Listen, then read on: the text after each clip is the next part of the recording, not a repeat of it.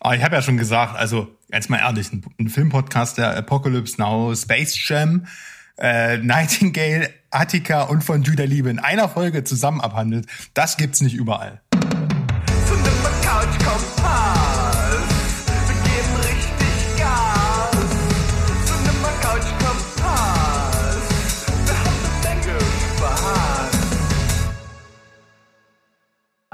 Heidi Ho, Welt da draußen. Wir sind wieder da. Steven Spielberg ist zurück mit einer neuen pickepacke vollgestopften Folge Cinema Couch Kompass Filme. Denn irgendwie ist es ganz komisch. Da, da ist so ein, zwei Wochen ins Land gegangen und schnack äh, hat man so eine XXL-Folge so gefühlt vor der Brust. Mal sehen, wie das so wird. Denn ich bin ja auch noch so dämlich und mache das nicht zusammen mit irgendjemand anderen, sondern nur mit zwei Leuten. Nämlich gleich einmal den Sandro. Einen wunderschönen guten Abend. Ach, schön. Ja, schönen guten Abend. Jetzt kriegt man hier noch auf, aufs Maul, weil man in einem Filmpodcast quasi Filme, zu viel Filme schaut. Soweit ist es gekommen. Ja. Soweit ist es gekommen und äh, mit dabei äh, einsteigen in diese seltsame Art des, des Hasstiradens ist dann auch Mo mit dabei. Äh, ja, aber jetzt muss ich mich zurücknehmen, weil ich euch gerade hab hängen lassen. Erst habe ich euch gedisst fürs unpünktlich sein und dann habe ich euch hängen lassen wegen technischer Probleme. Also ich bin heute ganz ruhig und handzahm. Ah ja, da müssen wir mal gucken, ob du das auch einhalten kannst. Bei der Filmauswahl, die wir heute am Start haben, kann man sich nicht ganz sicher sein. Ähm, wie angekündigt, äh, ist es halt einfach viel, weil, weil wir einfach zu dritt auch sind. Aber ich habe das ja auch noch komplizierter gemacht, weil ich mir dachte, ja, komm, immer mal was Neues, wir probieren mal was. Und es gibt ja so den ein oder anderen Film, der vor allen Dingen meistens ja in, im ersten Abschnitt einer CCC-Folge kommt, wo man nicht allzu viel drüber an Worten verlieren möchte. Ne? Also wenn es natürlich was ganz grottenschlechtes ist, dann möchte man vielleicht manchmal gerne doch mehr drüber reden, aber es gibt ja auch viel Mittelmäßiges, wo man einfach nur sagt, ja, das ist der Film, da geht's grob drum, Wertung, fertig. Und damit wir das Ganze so ein bisschen peppig äh, darbieten, habe ich mir gedacht, komm, wir machen so eine kleine äh, Steven Spielberg Cinema Couch Kompass Filme Quick Round, wo jeder von uns so ein bisschen diese Filmbeiträge reinpackt und die spielen wir dann einfach hier immer an entsprechender Stelle ab. Und das finde ich ist eine ganz coole Neuerung. Und äh, das haben wir alle gemacht, sogar der Steven, der heute nicht dabei ist, aber der hat ja auch so ein, zwei Filme geguckt die er damit reingepackt hat. Also ihr kommt auch in, die, in den Genuss dessen. Und ehe wir hier noch mehr schnacken, fangen wir einfach mit dem ersten an. Und der erste, der hier seine Quickfire Round abschmeißt, ja, äh, ist der Sandro und die hört ihr jetzt. Cinema Couch Kompass Filme. Quick Round. Sandro Lassen wir zu Beginn noch gleich mal die Katze aus dem Sack. Cats von Tom Hooper. Nachdem ich mich bislang erfolgreich um dieses kinematische Katzenklo gedrückt habe, gab mir Berg diesen Unfall von Film in der letzten Folge als Hausaufgabe mit. Selten habe ich so hässliches und gleichzeitig unheimliches CGI gesehen, dass die Darsteller in bizarre humanoide Katzenhybriden verwandelte. Die Größenverhältnisse wechselten mit jedem Shot. Ganz zu schweigen davon, dass ich die Songs des Musicals sowieso ätzend finde, waren die Showeinlagen ermüdend choreografiert, widerlich animiert und nervtötend intoniert. Ein Film wie ein juckendes Exem, der mich Frame um Frame mehr das Haarbüschel hervorwirken ließ. 0,5 Punkte. Berg, bei aller Liebe, das bekommst du zurück. The King's Man. Nach The Secret Service und The Golden Circle kam Anfang des Jahres ein dritter Film rund um den fiktiven Kingsman-Geheimdienst in unsere Kinos. Darin taucht Regisseur Matthew Vaughn in die Wirren des Ersten Weltkrieges ein, um die Vorgeschichte der Gentleman-Attentäter-Organisation zu schildern. Mit dabei unter anderem Ralph Fiennes, Charles Dance, Tom Hollander und Daniel Brühl. Dass der Film kurz nach Kinostart schon auf Disney Plus zu finden war, wundert nicht. Wie schon der zweite Teil fällt das Prequel hinter dem Witz und Charme des ersten Films zurück. The Beginning hat durchaus einige unterhaltsame, schräge Action-Momente zu bieten, wie zum Beispiel den Kampf gegen den skurrilen Rasputin, verliert sich aber in einer wirren Handlung und viel zu viel Expositionsgekotze. Fünf von zehn Punkten. The Eyes of Tammy Faye.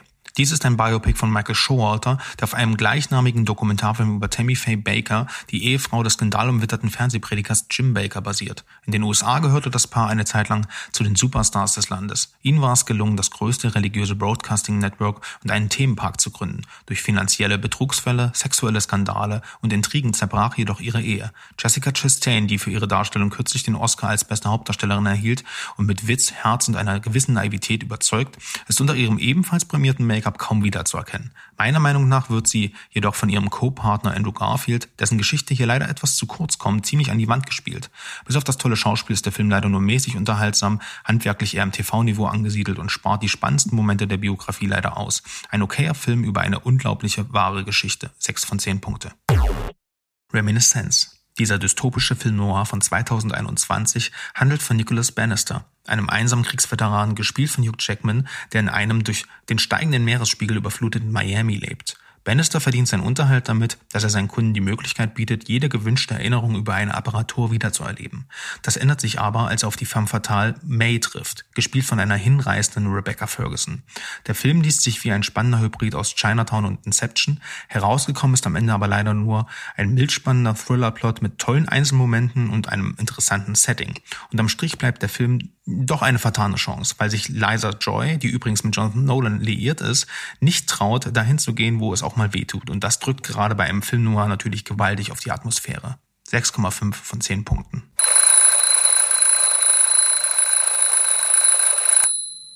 Ja, Berg, du willst doch, du hast dich doch hier einfach nur aus der Affäre gezogen, weil du mir dieses unsägliche weiß ich, dieses unsägliche Cats gegeben hast. Und jetzt muss ich das hier in der Quickfire-Round in, in gefühlt 30 Sekunden quetschen. Da hast du, ja. Kannst dich gar nicht Schellen wehren. Ne? Nee, nee, ich müsste, könnte eigentlich eine Stunde drüber abkotzen. Aber ja, egal, mach mal. Mach mal weiter.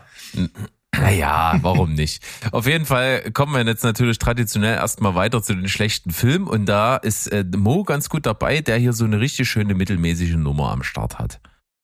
Ja, was eigentlich schade ist, und äh, jetzt könnte man natürlich sagen, warum redet er dann drüber? Weil ich euch warnen will. Denn am Ende, wenn ihr von dem Film hört, werdet ihr etwas erwarten, das ihr nicht bekommt.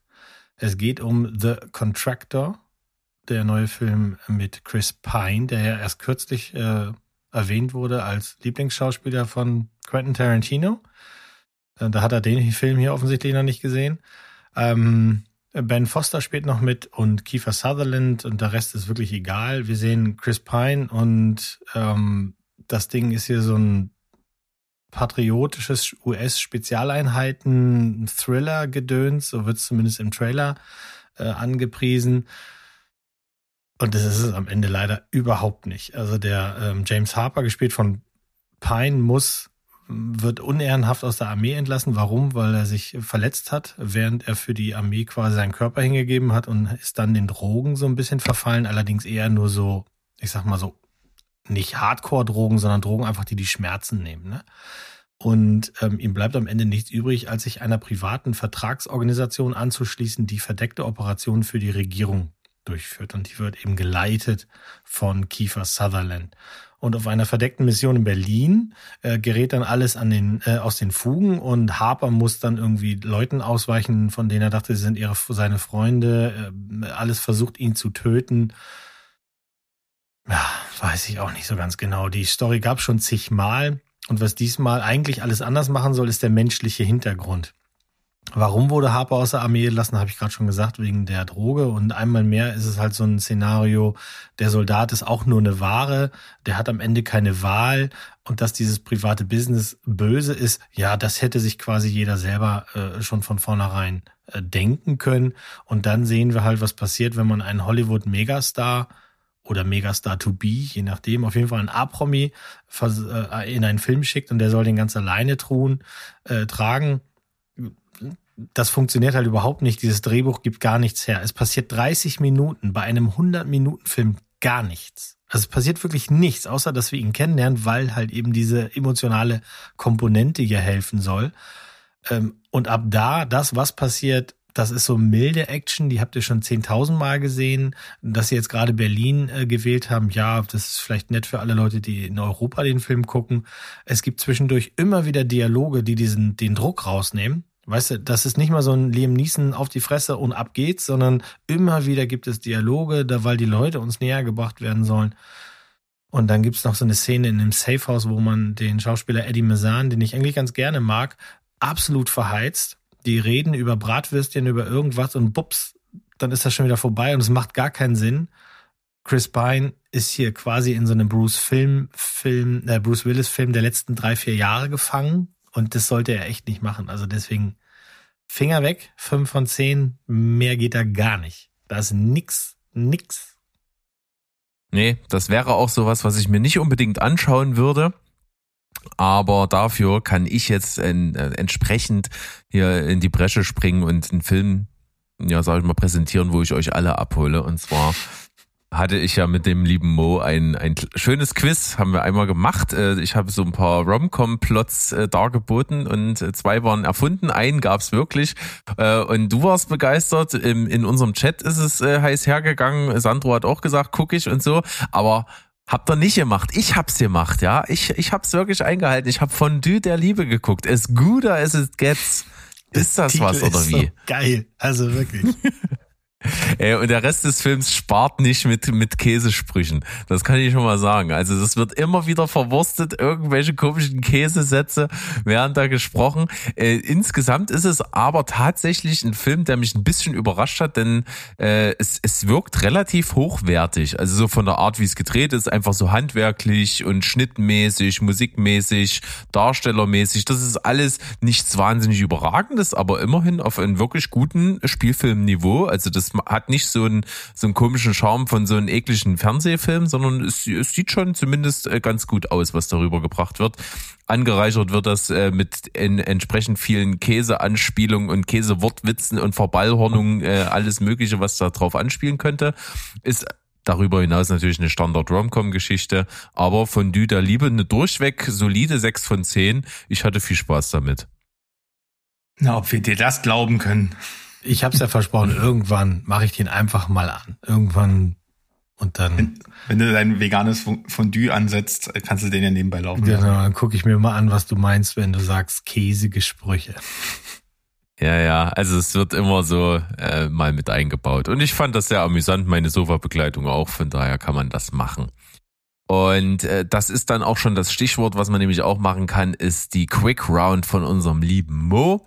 Die wird jetzt also als nächstes hier mal eingespielt und da würde ich mal ganz klar sagen, ab dafür. Cinema Couch Kompass Filme. Quick Round. Mo. Beckenrand, Sheriff. Die Bürgermeisterin von Gruberg will das örtliche Freibad schließen, damit der Bauherr Albert Dengler auf dem Gelände lukrative Wohnungen bauen kann. Der Bademeister Karl versucht daraufhin verzweifelt, das Bad und seinen Arbeitsplatz zu retten. Er spricht die Badegäste an, auch die, die er nicht leiden kann, um jede Menge Unterschriften für ein Bürgerbegehren zu sammeln.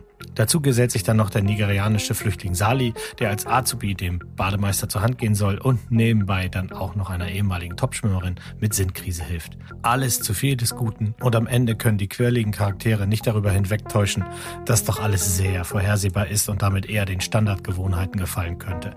Milan Peschel ist gut als Berliner Original und auch Sebastian Betzel als Bösewicht macht das schon ganz fein. Am Ende ist es doch eher so einmal sehen und vergessen. 5 von 10. Home Team. Nachdem der NFL-Cheftrainer Sean Payton wegen eines großen Skandals für ein Jahr suspendiert wird, kehrt er in seine Heimatstadt zurück und beginnt dort natürlich, das Team seines zwölfjährigen Sohns zu trainieren. Kein bleischweres Drama, sondern eher familienfreundlicher Sportfilm mit der It-Sportart Football. Seien wir mal ehrlich, die Regeln versteht kein Mensch. Und Kevin James hat hier eine Nummer sicher gedreht. Anfänglich will sein Sohn natürlich nichts von seinem Vater wissen, da dieser die Familie seiner Meinung nach im Stich gelassen hat. Und dann wurde er auch noch suspendiert, was dem Jungen mehr als einmal sein Leben schwer macht. Am Ende kriegen sie sich, würde ich sagen, wenn das eine Romanze wäre, aber ja, am Ende kriegen sie sich doch alle.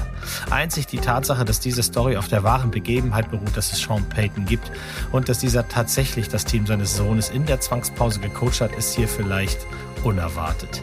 Ich gehe aber so weit, dass ich sagen muss, diesem Coach ein filmisches Denkmal zu setzen, ist nicht in Ordnung. Schließlich war er maßgeblich daran beteiligt, dass seine Footballer damals im Skandal Kopfgelder auf Verletzungen anderer Spieler ausgesetzt haben. Aber hey, America Rules und das Ding geht als Sonntagsfilm okay. 6 von 10.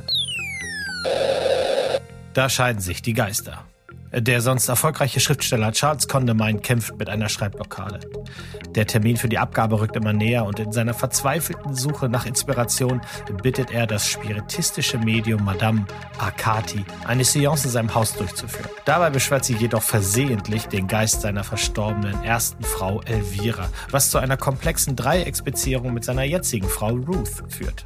Gespielt von Dan Stevens, Leslie Mann, Isla Fischer und nicht zuletzt Judy Dench ist das hier der Sonntagscouch-Film schlechthin. Alles ist bunt und wir schreien alle mal ganz laut Screwball.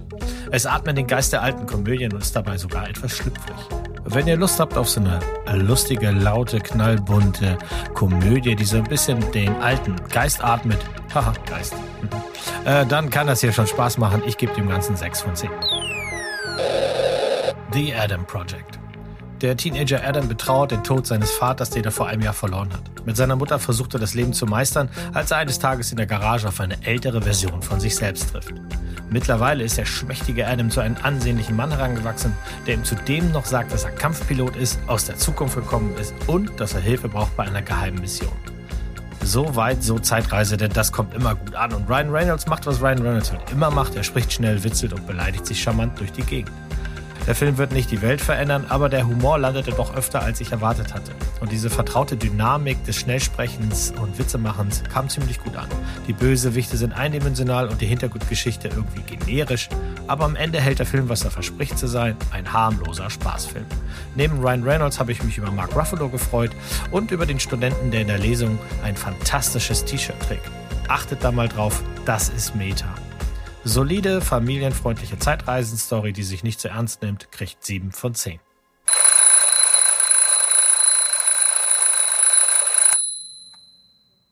Ja, Mo, da muss ich dir direkt mal beipflichten. Ich habe nicht viel von The Adam Project erwartet, vor allem weil ich zu denjenigen gehöre, die auch äh, Free Guy nicht viel abgewinnen konnten.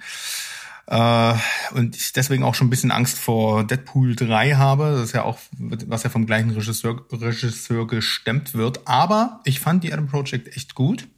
Also, wie du schon sagst, tut nicht weh, äh, ist äh, links rein, rechts raus, ähm, aber hatte mehr Witz und Charme und Herz, als ich dachte. Vor allem auch der Kinderdarsteller, ähm, den ich so noch nie gesehen habe, der hat einen wirklich, der hat wirklich hervorragend mit Ryan Reynolds ähm, harmoniert. Also man merkt irgendwie auch, dass das so ein Familientyp ist und äh, das fand ich halt wirklich sehr cool. Und der hat den auch echt gut imitiert teilweise. Und ähm, Mark Ruffalo, äh, wie der dann am Ende mit seinen beiden Söhnen da spricht, das war ein tolle, war ein toller Monolog. Der ist mir wirklich ans Herz gegangen. Also hätte ich nicht gedacht bei so einem Quark, aber ja, gebe ich auch sieben. Ja, siehst du, hätten wir auch zusammen auf dem Sofa gucken können. Das nächste Mal. das würde ich gerne sehen. Das kriegen wir bestimmt mal noch hin.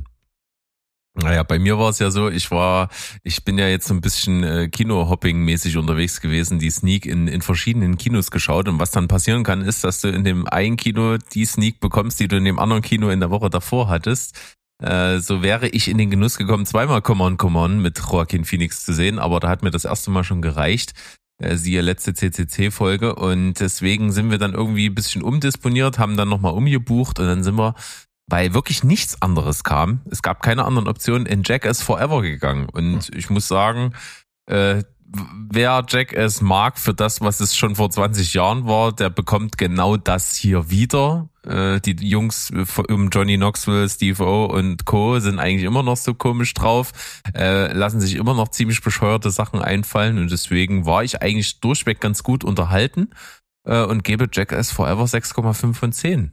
Hm. Ich, ich, ich tue sogar noch einen halben kleinen Pimmel drauf. Das war hier Meta-Jack, äh, Meta-Gag. Ähm, ich habe auch bekommen, was ich erwartet habe. Die ganzen alten Idioten sind dabei, außer Bam Magara. Äh, der wollte sich am Set dann plötzlich nicht mehr an die ausgemachten Drogenregeln halten und äh, wurde gefeuert. Und da klagt er jetzt sogar gegen. So nach dem Motto, ihr zwingt mich keine Drogen zu nehmen, das ist unfair. Ich weiß nicht genau, wie weit er da kommt, aber alle anderen machen wirklich einen guten Job im sich wehtun und vor allem auch eklige Dinge erleiden. Ähm, die neuen Gesichter, da hat man ja andernorts viel gelesen, dass die nicht so gut sind oder sowas, aber die sind vollkommen egal, weil da waren schon immer ständig irgendwelche Leute hinten links in der Kamera, die plötzlich eine riesen Backpfeife gekriegt haben oder einen Ball in die Eier oder weiß der Frosch. Und ähm, die haben mich überhaupt nicht gestört. Hier sind das ganz viele Leute, die ich gar nicht kannte. Also diese Skateboardfahrer, außer, außer die Alten, die, die kenne ich alle nicht, oder die Rapper. Und dieser Spindeldirekteur-Typ auf dem Fahrrad sagt mir auch überhaupt nichts, aber ich hatte meinen Spaß. Ähm, es wird auch hier eine zweite Fassung geben, habe ich jetzt erst kürzlich gelesen, die heißt dann Jackass 4,5. und die ist dann exklusiv auf Netflix für, für ein Jahr oder sowas und danach geht's dann zu Paramount Plus und das wird dann so wie die anderen Komma-Veröffentlichungen, also den 2,5 und 3,5, längere Szenen, Behind the Scenes, Interviews und noch mehr Quatsch, das gucke ich mir auch noch an. Also schöner Quatsch, der einen abholen kann, wenn man drauf steht. Ja, das würde ich so unterschreiben. Nee, dann lieber Batman Forever. Oh, Glaubst du? Nee, nee, nee. Also Ei, ei, wirklich, ei, ei, ei. wenn ich die, nur die Wahl habe zwischen den beiden, dann äh, gucke ich Jackass. Ja, Da will ich dich nicht von abhalten. genauso unterhaltsam wie Jack. Es ist, glaube ich, auch jetzt einfach mal äh, die Filmauswahl auf meiner Quick Round, die ihr jetzt auf jeden Fall noch zu hören bekommt. Es geht los. Cinema Couch Kompass Filme. Quick Round. Haute Couture, schon in unserer Folge 131 als Gurke der Woche vorgestellt, ist ein gähnend langweiliger französischer Film über eine Frau, die Zeit ihres Lebens Chefschneiderin bei Dior war. Kurz vor ihrem unfreiwilligen Ruhestand produziert sie ihre letzte Kollektion. In einem Anfall von Altersmilde nimmt sie obendrein noch ein junges Mädchen aus der Unterschicht der Pariser Vorstadt unter ihre Fittiche. Kein Drive, kein Glamour und keinerlei optische Opulenz. Der in matten Farben und konstanten Grauschleier dahinplätschernde Film kann außer Präsenz und Schauspiel seiner Hauptfigur gar nichts bieten und hastet seine unausgegorene Story lieblos runter. Haute Couture 3 von 10. Love Happens. Obwohl der Titel eine Romcom vermuten lässt, bekommt man über weite Teile das etwas traurige Porträt eines Mannes gespielt von Aaron Eckhart. Nach dem Tod seiner Frau hat er ein Buch über Trauerbewältigung geschrieben und absolviert eine Seminartour, um anderen verlorenen Seelen zu helfen.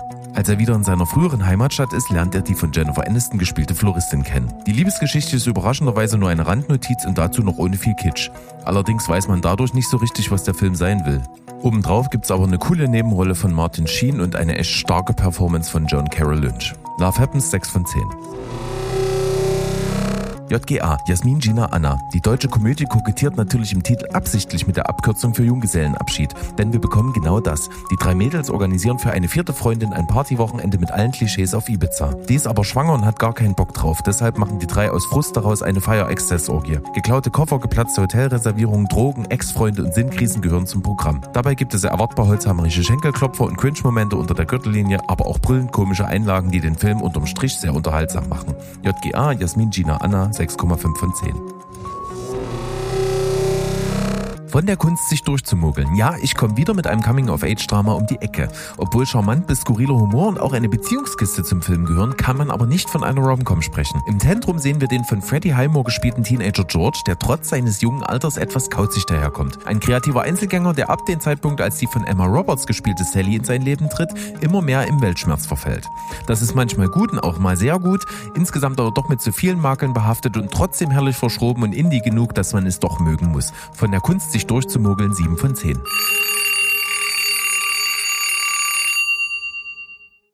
Mensch, Berg, das war ja ein halber Gangster-Rap-Song hier. Fandest du? Ja. Ich habe mir Mühe gegeben. Sowas wie JGA ist wirklich, das ist die absolute rote Flagge für mich. Das ist so ein Ding, wenn da so eine Kachel erscheint irgendwo, dann mache ich einen Riesenbogen drum. Da gehe ich nochmal um den Block. Ja, ist das nicht mit Axel Stein auch irgendwie? Ja.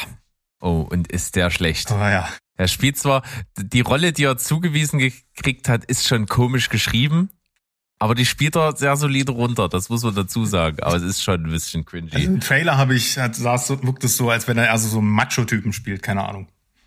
Ah, was für eine Überleitung. Ich habe einen Film am Start, den du nur so na, ganz okay fandest und ich fand ihn ziemlich gut. Wir haben nämlich Cry Macho von Clint Eastwood am Start.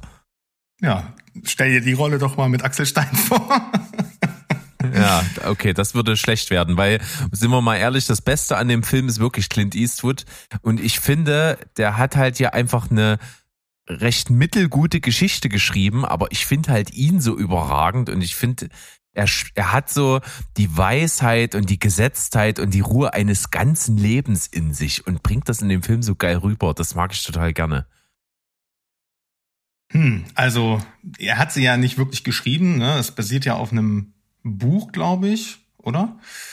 Also ich glaube, das ist ein Roman, ähm, wenn nicht alles täuscht, oder äh, auf jeden Fall gibt es irgendeine Vorlage. Ich weiß nicht, ob es ein Roman oder ein anderes Drehbuch irgendwie ist. Auf jeden Fall ist es adaptiert.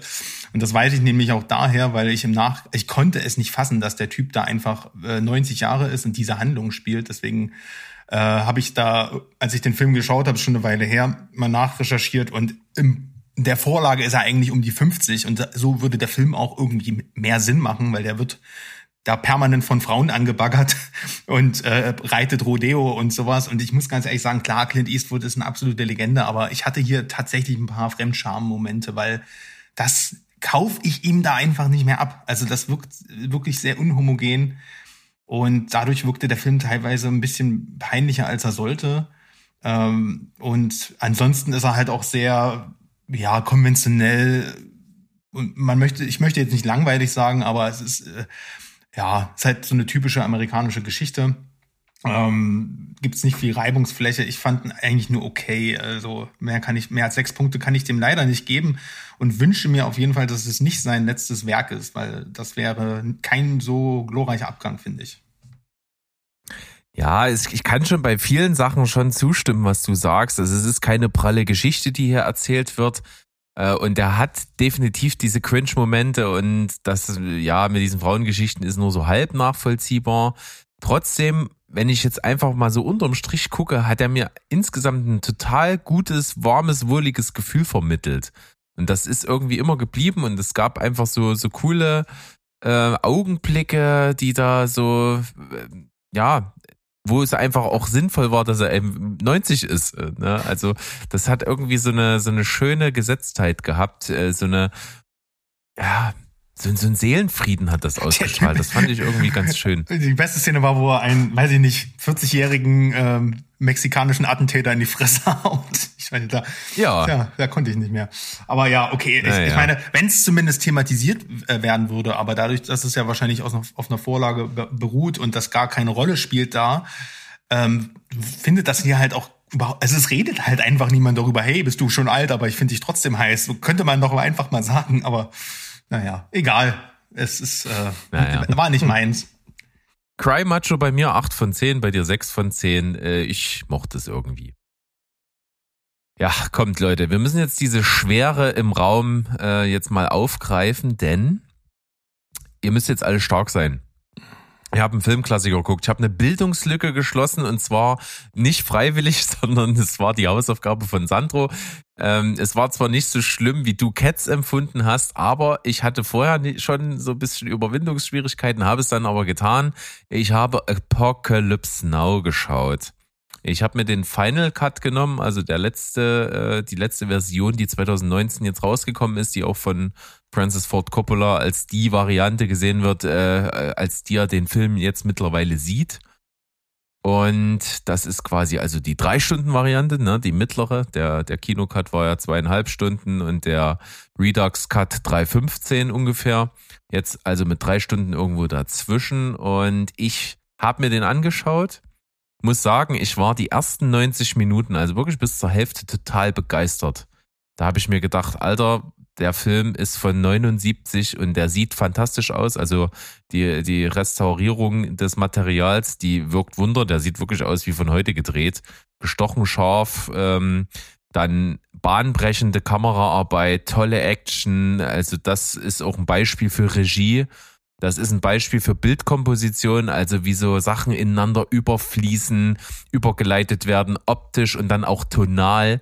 Also was da für Klangwelten teilweise erschaffen werden, zwischen psychedelisch und, und zeitgenössischer Musik von damals bis hin zu Klassikstücken. Ne, die berühmte Szene mit, mit Wagners Walküre bei dem, äh, äh, bei dem Helikopter. Shot, das ist schon alles irgendwie krass und geil und es ist auch cool gespielt und man sieht ja eben Marlon Brando, äh, äh Quatsch, äh, den auch dann später, aber äh, Martin Sheen, ganz jung, äh, Robert Duval äh, und, und Harrison Ford hat da irgendwie so seine Milchbubi-Fresse so in den Hintergrund irgendwo mit reingebaut. Und also da gibt's schon coole Sachen. Und bis dahin ist es auch ein ziemlich konventioneller Kriegsfilm. über, über einen Mann, gespielt eben von, von Martin Sheen, der also wirklich nur noch auf dem, ja, als Soldat irgendwie so seinen Sinn im Leben erkennt und den Auftrag bekommt, einen abtrünnig gewordenen, gottspielenden äh, Colonel da irgendwo aufzusuchen, äh, im tiefsten Vietnam oder Kambodscha irgendwo dort. Äh, und um ihn dann halt eben zu, zur Strecke zu bringen, das ist sein Geheimauftrag. Und der Weg dahin, äh, durch, durch das Schlachtfeld und so, das ist schon ganz schön geil und ist noch sehr konventionell Kriegsfilm, aber ab der Hälfte hinweg wird es so eine symbolische Reise in den Höllenschlund irgendwo. Ja, in das, in das sogenannte Herz der Finsternis, wie es halt gerne da gesagt wird in Bezug auf den Film. Und ab da verliert er mich irgendwie. Also ich fand das ganz anstrengend, ähm, das dem zu folgen. Da hat dann auch immer mal so Durststrecken. Dann gibt es so eine Szene auf so einem französischen Landsitz, den ich gehend langweilig fand. Äh, und so, so eindrucksvoll die Szene dann auch am Ende war, wo er äh, quasi in das Reich dieses Kernels kommt. Das ist äh, optisch Wahnsinn. Aber dann kommt Marlon Brando und ist nur am Sülzen. Also dieses schwulstige, spirituell angehauchte Gesülze konnte ich überhaupt nicht mehr ab und der Film verliert dann für mich die komplette Bodenhaftung und das hat mich dann sehr verloren. Aber bis zur Hälfte fand ich es echt überragend und seinem Ruf absolut gerecht, denn er hat sehr, sehr meisterliche Aspekte. Tja. Die Erschütterung äh, habe ich dich ja schon im Text wissen lassen. Was hast du ihm gegeben? 6,5. Und du schämst dich nicht. Ja, 6,5 für es den. Es gibt Aspekte, die haben eine 10 von 10 und es gibt Aspekte, die haben mich wirklich irgendwo bei einer 5 oder einer 4 echt äh, völlig verloren gelassen irgendwo. Mhm. Ja, äh, Nummer 54 auf der Top 100 der IMDb-Filme, zwei Oscars, eben einmal für Kinematografie und Sound. Also hast du ja beides gerade angesprochen, insofern gehst du da ja voll mit. Ich würde auch Regie noch vergeben, aber oh, das, äh, ja. das hätte er damals auch gerne genommen, hat aber eben nicht gekriegt. Aber mh, mm, also, dass man sich da nicht so richtig rantraut an den Film, das glaube ich, weil wenn das nicht die Zeit ist, wenn er nicht in der Zeit gekommen ist, in der man gerade ist, dann ist das schwierig. Aber mich hat der damals schon weggeflasht, auch die verschiedenen Versionen, ähm, dass sie da immer wieder beigegangen sind, das fand ich auch, auch spannend. Es gibt auch eine sehr, sehr gute Doku dazu ich habe den Film halt einfach, weiß ich auch nicht. Also bei mir ist er sehr, sehr hoch im Kurs, ähm, deutlich höher als bei dir. Ähm, eine 9 hat er bei mir. Und ich habe den ja auch erst noch vor letztes Jahr im Kino sehen können, in dieser neuen 4K-Auflösung. Das war wirklich noch mal der Hammer. Und da war Paula auch das erste Mal dabei. Und ähm, das war für sie auch erstmal schwierig, weil sie erstmal dazu kriegen, dass wir da hingehen was wollen wir dann mal, mal gucken? Kann ich denn mal einen Trailer sehen? Und dann hast du so ein bisschen erzählt und so ein bisschen Hintergrund und dann war sie irgendwie total gecatcht und das hat auch nicht nachgelassen. Also auch nach dem Film nicht. Sie ist nicht so hoch wie ich, aber sie ist auch schon mal immerhin noch mal einen ganzen Punkt höher als du. Tja. Ja, ich muss dich da ein bisschen entschützen im Berg. Ähm, also bei mir ist der Film auch, ich würde auch sagen. Ist ja nicht so, dass ich ihm gerade eine gelangt hätte.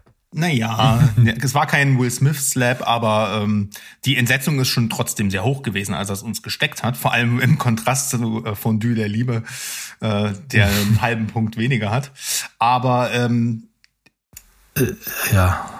Ist ja nicht so schlimm. Ich, das, ich, was ich sagen das kann möchte, man zugegebenermaßen ja auch nicht miteinander ja, vergleichen. Nein, das, nein, ist, nein. das wird dem nicht gerecht. Das, das ist klar. Was ich dazu sagen muss, ich habe äh, den am Anfang, ähm, ich, es ist bei mir einfach auch schon zu lange her, dass ich mich noch genau dran erinnere, aber ich konnte am Anfang auch nicht so viel mit dem Film anfangen und ich habe das auch so eine Erinnerung, dass ich, dass mich dieser Bruch des Filmes ab der Hälfte dann, äh, dass ich dann auch einfach so den Bezug verloren habe. Und erst, ähm, ich habe mir dann die ähm, tatsächlich die Redux-Version gekauft und dann auch mit Regiekommentaren und so geschaut. Und dann ist das natürlich nochmal, also mit, mit dem Film gibt's ja auch viel zu lernen. Und ähm, auch die Absicht Coppolas, dass man halt wie ein Soldat, der in den Krieg zieht, am Anfang das als spektakulär empfindet und dann je weiter du in diesen Wahnsinn eintauchst, dass die Welt um dich herum nur noch als Wahnsinn empfindest und diesen psychedelischen Trip, ähm, das ist, ähm, das kommt gut rüber und deswegen ähm, ähm, habe ich das dann einfach mit anderen Augen gesehen. Man muss ja dazu sagen, die Redux-Version ist ja noch mal länger, hast du ja schon angesprochen. Da gibt's ja noch so eine verrück, völlig verrückte äh, Szene mit äh, Playboy Girls. Ähm, ich mag die am liebsten, aber ich muss ganz ehrlich sagen, ähm, es ist ein schwieriger Film. Äh, er fordert dich sehr, äh, sehr heraus, genauso wie sein Protagonisten. Und deswegen ähm, verstehe ich, dass da nicht alle hundertprozentig das als Meisterwerk empfinden. Ähm, ja, auf jeden Fall, wie du schon sagst, ich denke, handwerklich und für seine Zeit sind wir uns alle einig, das Ding ist da echt eine Granate. Ja, und also ich sage mal, surfen sieht man sie auf jeden Fall mit anderen Augen dann. ja. Das kann man so festhalten. ja, schön. Aber trotzdem schön, dass du dich der Aufgabe gestellt hast. Na, selbstverständlich. Ich muss ja. ja, musst du da ja. auch durch. Und das habe ich, das habe ich gemacht. Und um jetzt so ein bisschen die Stimmung wieder zu heben, habe ich einfach mal gedacht, komm, äh, wir geben Steven Drogen und lassen ihn auch so eine Quick Round machen denn anders kann ich mir das nicht erklären. Der ist ja wie das Duracell-Häschen hier am Start. Und äh, wir hören da einfach mal rein, was er da so fabriziert hat. Es wird äh, sehr unterhaltsam, das kann ich jetzt schon mal versprechen. Also jetzt die, die Quick Round von unserem lieben Steve. Cinema Couch Kompass Filme. Quick Round. Steven. Dieser Film ist eigentlich zu gut für die Schnellfeuerrunde, aber was soll man machen? Jemand hat das Trüffelschwein von Nicolas Cage geklaut. Was sich anhört wie ein Scherz, ist ein stark erzähltes Drama über einen Mann, der eigentlich nur noch einen Freund im Leben hat. Was sich nach einer John Wick Revenge Story anhört, ist davon meilenweit entfernt. Und das ist auch gut so. Selten hat man Nicolas Cage so krass erlebt. Ein Film, der mit keinem vergleichbar ist, in einem ungewöhnlichen Milieu spielt und ein absolut starkes Ende vorzuweisen hat. Hier ist absolut gar nichts schweinisch. Pick von Michael Sanowski, 8,5 von 10 Punkte. Die Pandemie ist ja bekanntlich seit kurzem vorbei, deshalb hier mein Tipp für alle, die sich schon wieder nach ein wenig Virus sehen. Wolfgang Petersens Outbreak, Lautlose Killer, ist ein gut gemachter Pandemie-Thriller, der aus jeder Pore nach den 90ern riecht. Und hey, wer vermisst nicht die Blockbuster aus den 90ern? Der Cast ist eine Augenweide. Dustin Hoffman, Rainy Russo, Morgan Freeman, Kevin Spacey, Cuba Gooding Jr., Donald Sutherland und Patrick Dempsey? Naja, zumindest die anderen waren gut. Ein Affe überträgt das Virus, das Ende ist Hahnbüchener Mist. Dafür sind die Helikopterverfolgungsszenen sehenswert und natürlich CGI-frei. Outbreak kann man machen, 7 von 10.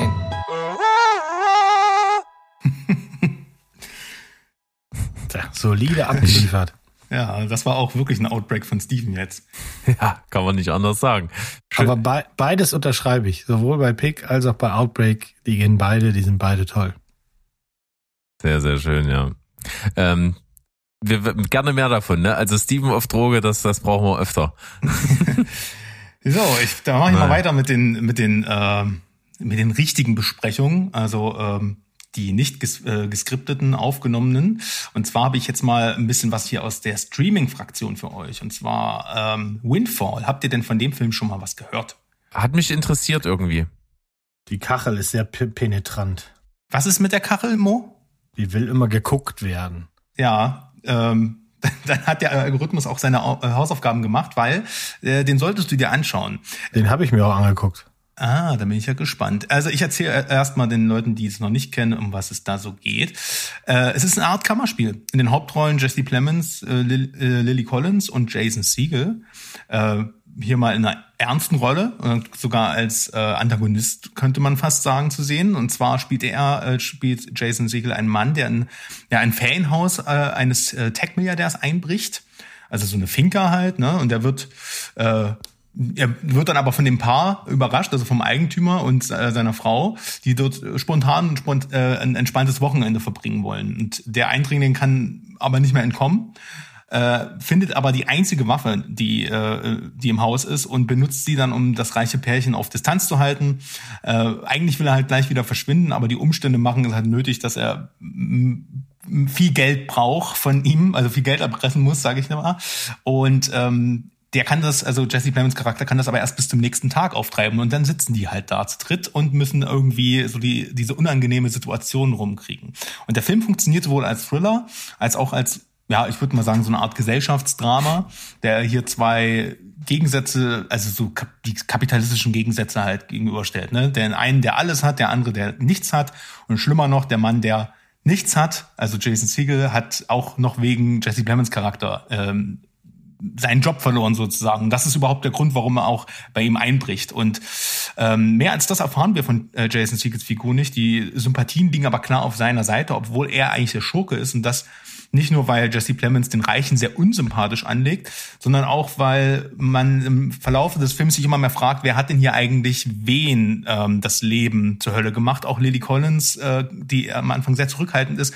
Auch da tun sich dann viele, so tun sich viele Abgründe auf. Und ja, insgesamt ein sehenswerter Thriller mit, wie gesagt, gesellschaftlichen Anstrich, der lebt nicht nur von diesen, von dem tollen Schauspieltrio, die super miteinander harmonieren, sondern auch von einer hervorragenden äh, cinematischen Umsetzung, wie ich finde, ist halt sehr ruhig und sehr klassisch gemacht, der Film. Und äh, das Ende ist in seiner Konsequenz vielleicht ein bisschen überraschend, äh, ergibt aber im Kontext durchaus Sinn für das, was äh, im Verlauf des Films gesagt wurde. Ähm, kein Mega-Hit, aber durchaus unterhaltsam, kriegt von mir sieben Punkte.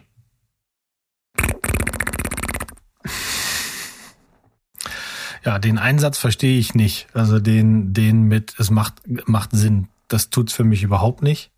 Gar nicht. Ähm, ich hätte den Film wahrscheinlich besser gefunden, als ich ihn gefunden habe. Der hat bei mir eine 5 gekriegt, tatsächlich nur. Wenn er deutlich kürzer gewesen wäre, idealerweise ein Kurzfilm. Ähm, ich mag die drei und ich mag auch, wie sie spielen, aber mir geht die Logik komplett ab. Also das, das Ende macht für mich keinen Sinn. Also vielleicht musst du mir das nochmal erklären ähm, was dahinter so steht. Die ersten zehn Minuten fand ich gut. Dann nimmt das eine Viertelstunde, dann äh, die, diese, diesen Twist and Turn, den es dann nimmt, den konnte ich nicht so richtig nachvollziehen und dann wusste ich auch nicht mehr so genau, was der Film mir von mir will. Also ich habe den nicht gefühlt, äh, aber vielleicht nehme ich da nochmal Unterricht bei dir. Na, mit diesem diversen Ende und dem Cast und dem Setting ist Steven auf jeden Fall schon mal getriggert. da können wir schon mal von ausgehen. Ja, ähm, ich tatsächlich aber auch. Also jetzt will ich auch wissen, ob das für mich Sinn ergibt oder nicht. Naja, ja, also ich war, ne, ohne jetzt zu spoilern oder sowas, also für mich ist das, was da passiert, das habe ich nicht verstanden, warum. Warum? Also das wurde mir nicht genug erklärt. Und vielleicht. Ich, ich schon. Also ich habe ab einer gewissen Stelle tatsächlich gedacht, dass das passiert. Aber ja, wir machen es jetzt nicht besser. Berg äh, und Steven, schaut euch das Ding doch einfach mal an. Gibt's ja auch, wie gesagt, auf Netflix. Ähm, das wäre noch mal eine Folgediskussion wert. Dann können wir nämlich dieses Gespräch, was Mo gerade versucht, so ein bisschen durch die ja, ist schwierig, schwierig, auch richtig, schwierig. Äh, richtig mal führen. Also ja, ja, ja, ja, ja. Äh, bereuen, also vertane Zeit ist es nicht, finde ich. Okay, na dann schnell zum nächsten. Ja, äh, nochmal Netflix. Und zwar geht's diesmal aber um ein ganz anderes Genre, nämlich äh, es geht um The Bubble. Das ist eine Komödie, die jetzt am 1. April äh, erst bei Netflix gestartet ist. Und ähm, ja, die, das ist ein Film von Judd Apatow. Der hat zum Beispiel sowas wie Jungfrau 40 männlich sucht zu verantworten. Äh, den fand ich tatsächlich noch ganz lustig. Er hat dann auch ein paar Gurken gemacht. Vielleicht was für dich, weiß ich nicht, so Dating Queen und immer Ärger mit 40 Werk. Ich weiß nicht, ob das alles deins ist, aber King of Staten alles Island. Gesehen. King of Staten Island hat er zuletzt gemacht. Äh, da hat er ja eigentlich auch gute, gutes äh, Feedback bekommen. Ich habe ihn leider nicht gesehen, aber auf jeden Fall, jetzt sind wir bei The Bubble. Die Idee kam, ähm, kam Jude Apatow, als er den, ähm, als der neueste Jurassic World Film, der jetzt dieses Jahr im Sommer, glaube ich, in die Kinos kommt, ähm, als der das, der erste große Hollywood-Film war, der im Sommer 2020 inmitten der Pandemie die Dreharbeiten äh, nach diesem längeren Lockdown wieder aufnahm. Und da hat er sich dann halt vorgestellt, wie diese Dreharbeiten unter Covid-Bedingungen ausgesehen haben müssen und fand das diese Vorstellung so lustig, dass er daraus halt eine Parodie gemacht hat. Ne? Ähm, das Ergebnis ist jetzt The Bubble, der heißt im Original, äh, finde ich eigentlich viel besser, Cliff Beast äh, Cliff Beasts 6, Battle for Everest. Gen denn genau, ja, ja, denn, genau um diesen Film, diesen fiktiven Film, sechsten Teil einer Trash-Dinosaurier-Reihe, die mal gut gestartet ist und dann immer trashiger wurde, äh, geht's nämlich hier. Und das ist ja eigentlich schon mal ein Seitenhieb gegen Jurassic World, das ja auch äh, Dominion wieder heißt, der jetzt ja auch der sechste Teil einer Reihe ist und immer irgendwie trashiger wird. Ähm, ja, und dieser Film soll halt gedreht werden, trotz Pandemie. Die Schauspieler und Crew kommen dann in England in so einem Anwesen zusammen, wo auch die Dreharbeiten stattfinden und gehen in eine sogenannte Blase. 14 Tage werden die halt äh, in Quarantäne gestopft in ihr Zimmer und dann gibt's so wunderschöne Parallelmontagen, wie die dann irre werden und sich da die 14 Tage dann die Zeit tot treiben und jeder macht das dann halt äh, auf seine Art und Weise und darüber werden schon so ein bisschen die Charakter ähm, erklärt von den Ganzen. Ähm, ja, und nach 14 Tagen geht dann, gehen dann die Dreharbeiten los. Während der Film entsteht, kommt es aber immer wieder zu Konflikten. Einer der Stars will ständig am Drehbuch mitschreiben, einer fühlt sich unterrepräsentiert, einer äh, findet Dialoge scheiße und einer haut während der Dreharbeiten ab und wird dann durch CGI ersetzt. Auch super geil. Also der Film ist saudämlich. Der nimmt sich überhaupt kein bisschen ernst, äh, greift viele aktuelle Themen und Trends auf. Also es gibt so ein paar wunderschöne TikTok-Dance-Battle-Einladungen von der Crew aus, aus Langeweile. Das ist einfach super schrill. Äh, ist eine bitterböse Satire gegenüber Hollywood und ähm, wie die Gesellschaft so mit Covid umgeht. Und es gibt ein paar echt böse Witze. Äh, ich habe teilweise echt gelacht, weil dieser zynische Humor voll meins ist. Ähm, in den Hauptrollen haben wir Karen äh, Gillian, also Nebula. Äh, Pedro Pascal ist dabei, der hundertprozentig was genommen hat oder einfach nie ein Drehbuch in der Hand hat und auf diese ganzen Witze nur spontan reagiert hat, weil der ist so aufgedreht. David Duchovny spielt noch mit. Also äh, außerdem Hammer Gaststars, die einfach mitspielen im Film. Äh, John Cena guckt mal vorbei äh, in einem TikTok-Video. Benedict Cumberbatch dabei. James McAvoy in der lustigsten Szene des Films. Das habe ich wirklich gelegen. Äh, äh, super skurril. Äh, Problem des Films ist, also es klingt jetzt wie eine 10 von 10 im Komödienbereich. Problem ist aber auch, der ist wieder leider ein bisschen zu lang und viel zu wirr erzählt. Es gibt halt tausende Nebenplots, wenig Fokus auf die Geschichte. Äh, aber dadurch verliert man, hat man das Gefühl, selbst bei einem Film zu sein, der nicht fertig wird. Aber unabhängig jetzt mal davon hatte ich wirklich Spaß. Ähm, ist ein toller Metafilm und ähm, ja, ist, ich glaube, das ist so ein Film, entweder du liebst den Humor abgöttisch, so wie ich, oder du findest den richtig, richtig scheiße. Also bei mir kriegt er aber sieben von zehn Punkten. Ja, bin ich dabei. Äh, Gucke ich mir an, hat's ja auch schon mal bei uns privat im Chat reingeschmissen, dass man den sich so schön hirnausmäßig Freitagabend mit, mit einer Flasche Wein vielleicht bei mir, in meinem Fall wie immer, ist ganz klar, ähm, reinhauen kann und das werde ich wahrscheinlich mal tun. Also dann rate ich dir aus meiner Sicht, dann trink vorher den Wein, dann macht dir der Film auf jeden Fall Spaß, weil ich kann, fühle auch das nicht, nichts davon. Also der hat auch nur eine 5 gekriegt. Ich weiß nicht, genau. Also ich fand den an den weiten Strecken wirklich überhaupt nicht witzig.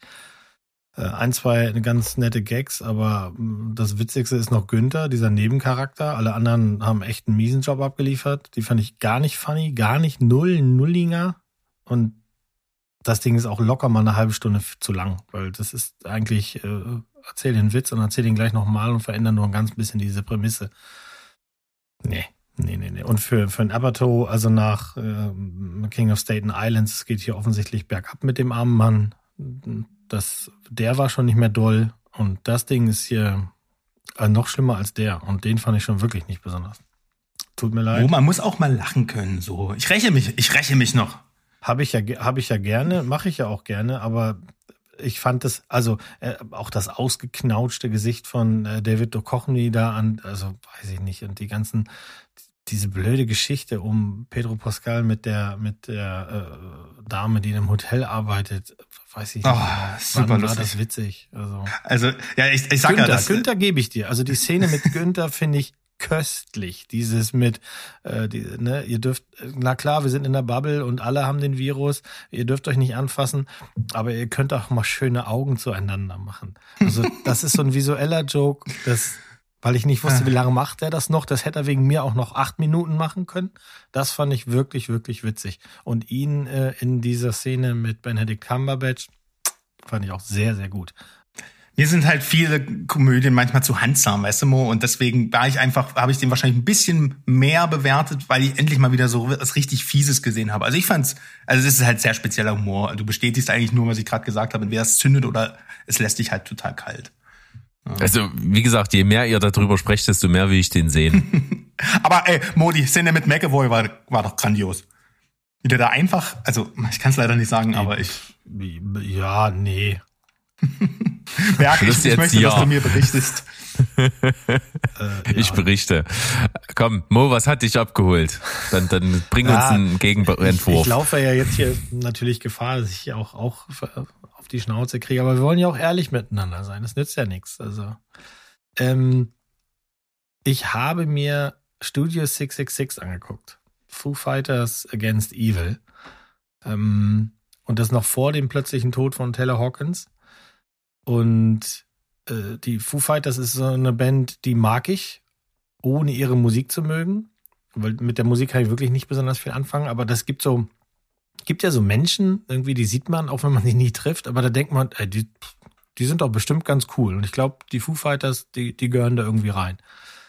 Ähm, ja, worum geht's? Äh, Das werdet ihr ja schon mitgekriegt haben. Äh, Die äh, Foo Fighters ziehen in eine Villa, um, um ihr mit Spannung erwartetes zehntes, äh, zehntes Album aufzunehmen. Und kaum im Haus angekommen, spürt Dave Grohl irgendwie übernatürliche Kräfte, die eigentlich nur verhindern wollen, dass das Album je fertig wird. Und dann wird das Ganze auch noch sehr, ja, so ein bisschen Evil Dead mäßig. Also Sam Raimi lässt grüßen, auch wenn er hier mit nichts zu tun hat. Aber die Fans werden in jeder zweiten Szene irgendwie diese Bezüge sehen. Was ganz gut ist, und ich glaube, da hattest du schon mal was zu gesagt, ähm, Berg, das hier ist ein Foo Fighters Film ohne Foo Fighters Musik. Ich glaube, das ist ganz gut für dich, weil mit denen kannst du auch nicht so richtig viel anfangen. Und es ist vor allem auch ohne Pathos um diese Band. Und das finde ich wirklich charmant. Dave Grohl kann tatsächlich sowas wie Schauspielern, also dem nimmt man das meiste ab. Das sieht man ja auch schon in, in den ziemlich hoch produzierten Videos von der Band. Aber alle anderen und vor allem Pat Smear, da kann man nicht behaupten, dass die Schauspielern können. Äh, aber hey, das ist ja auch eine Rockband und nicht das Brad Pack, also sie brauchen nicht Schauspielern. Äh, das, auch dieser Film hat jede Menge kleine Nebencharakter. Die Jeff Garlin zum Beispiel spielt deren Manager, den mag ich sehr gerne, seit ich ihn als Vater in den Goldbergs äh, lieben gelernt habe. Äh, Whitney Cummings spielt hier die crazy Nachbarin. Whitney Cummings, der Name sagt einem nicht so viel, aber die ist zum Beispiel, steht für die Two Broke Girls Serie. Das hat sie maßgeblich mit zu verantworten. Will Forte hat eine sehr geile Minirolle, wie ich finde. Äh, John Carpenter kann man kurz sehen und Dancing on the Ceiling Megastar Lionel Richie kommt auch noch vorbei.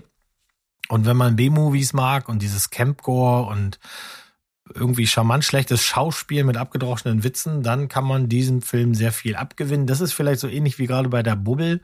Ähm, das holt dich ab oder eben nicht. Es gibt auch paar Gore-Momente, also an Blut mangelt es hier nicht, aber halt eben, das ist alles spaßig. Das ist mit Absicht dieses 80er Trash nachgespielt. Es gibt so ein paar harsche Kritiken da draußen, da frage ich mich, sind das fehlgeleitete Leute, die ernsthaft erwartet haben, ein äh, poliertes Hollywood-Meisterwerk zu sehen und mit großem Budget oder so, weil das ist das hier nicht. Das, das, das wirkt wie ein 80er-Jahre-Film, nur dass es halt nicht so krisselig ist im Bild. Ne?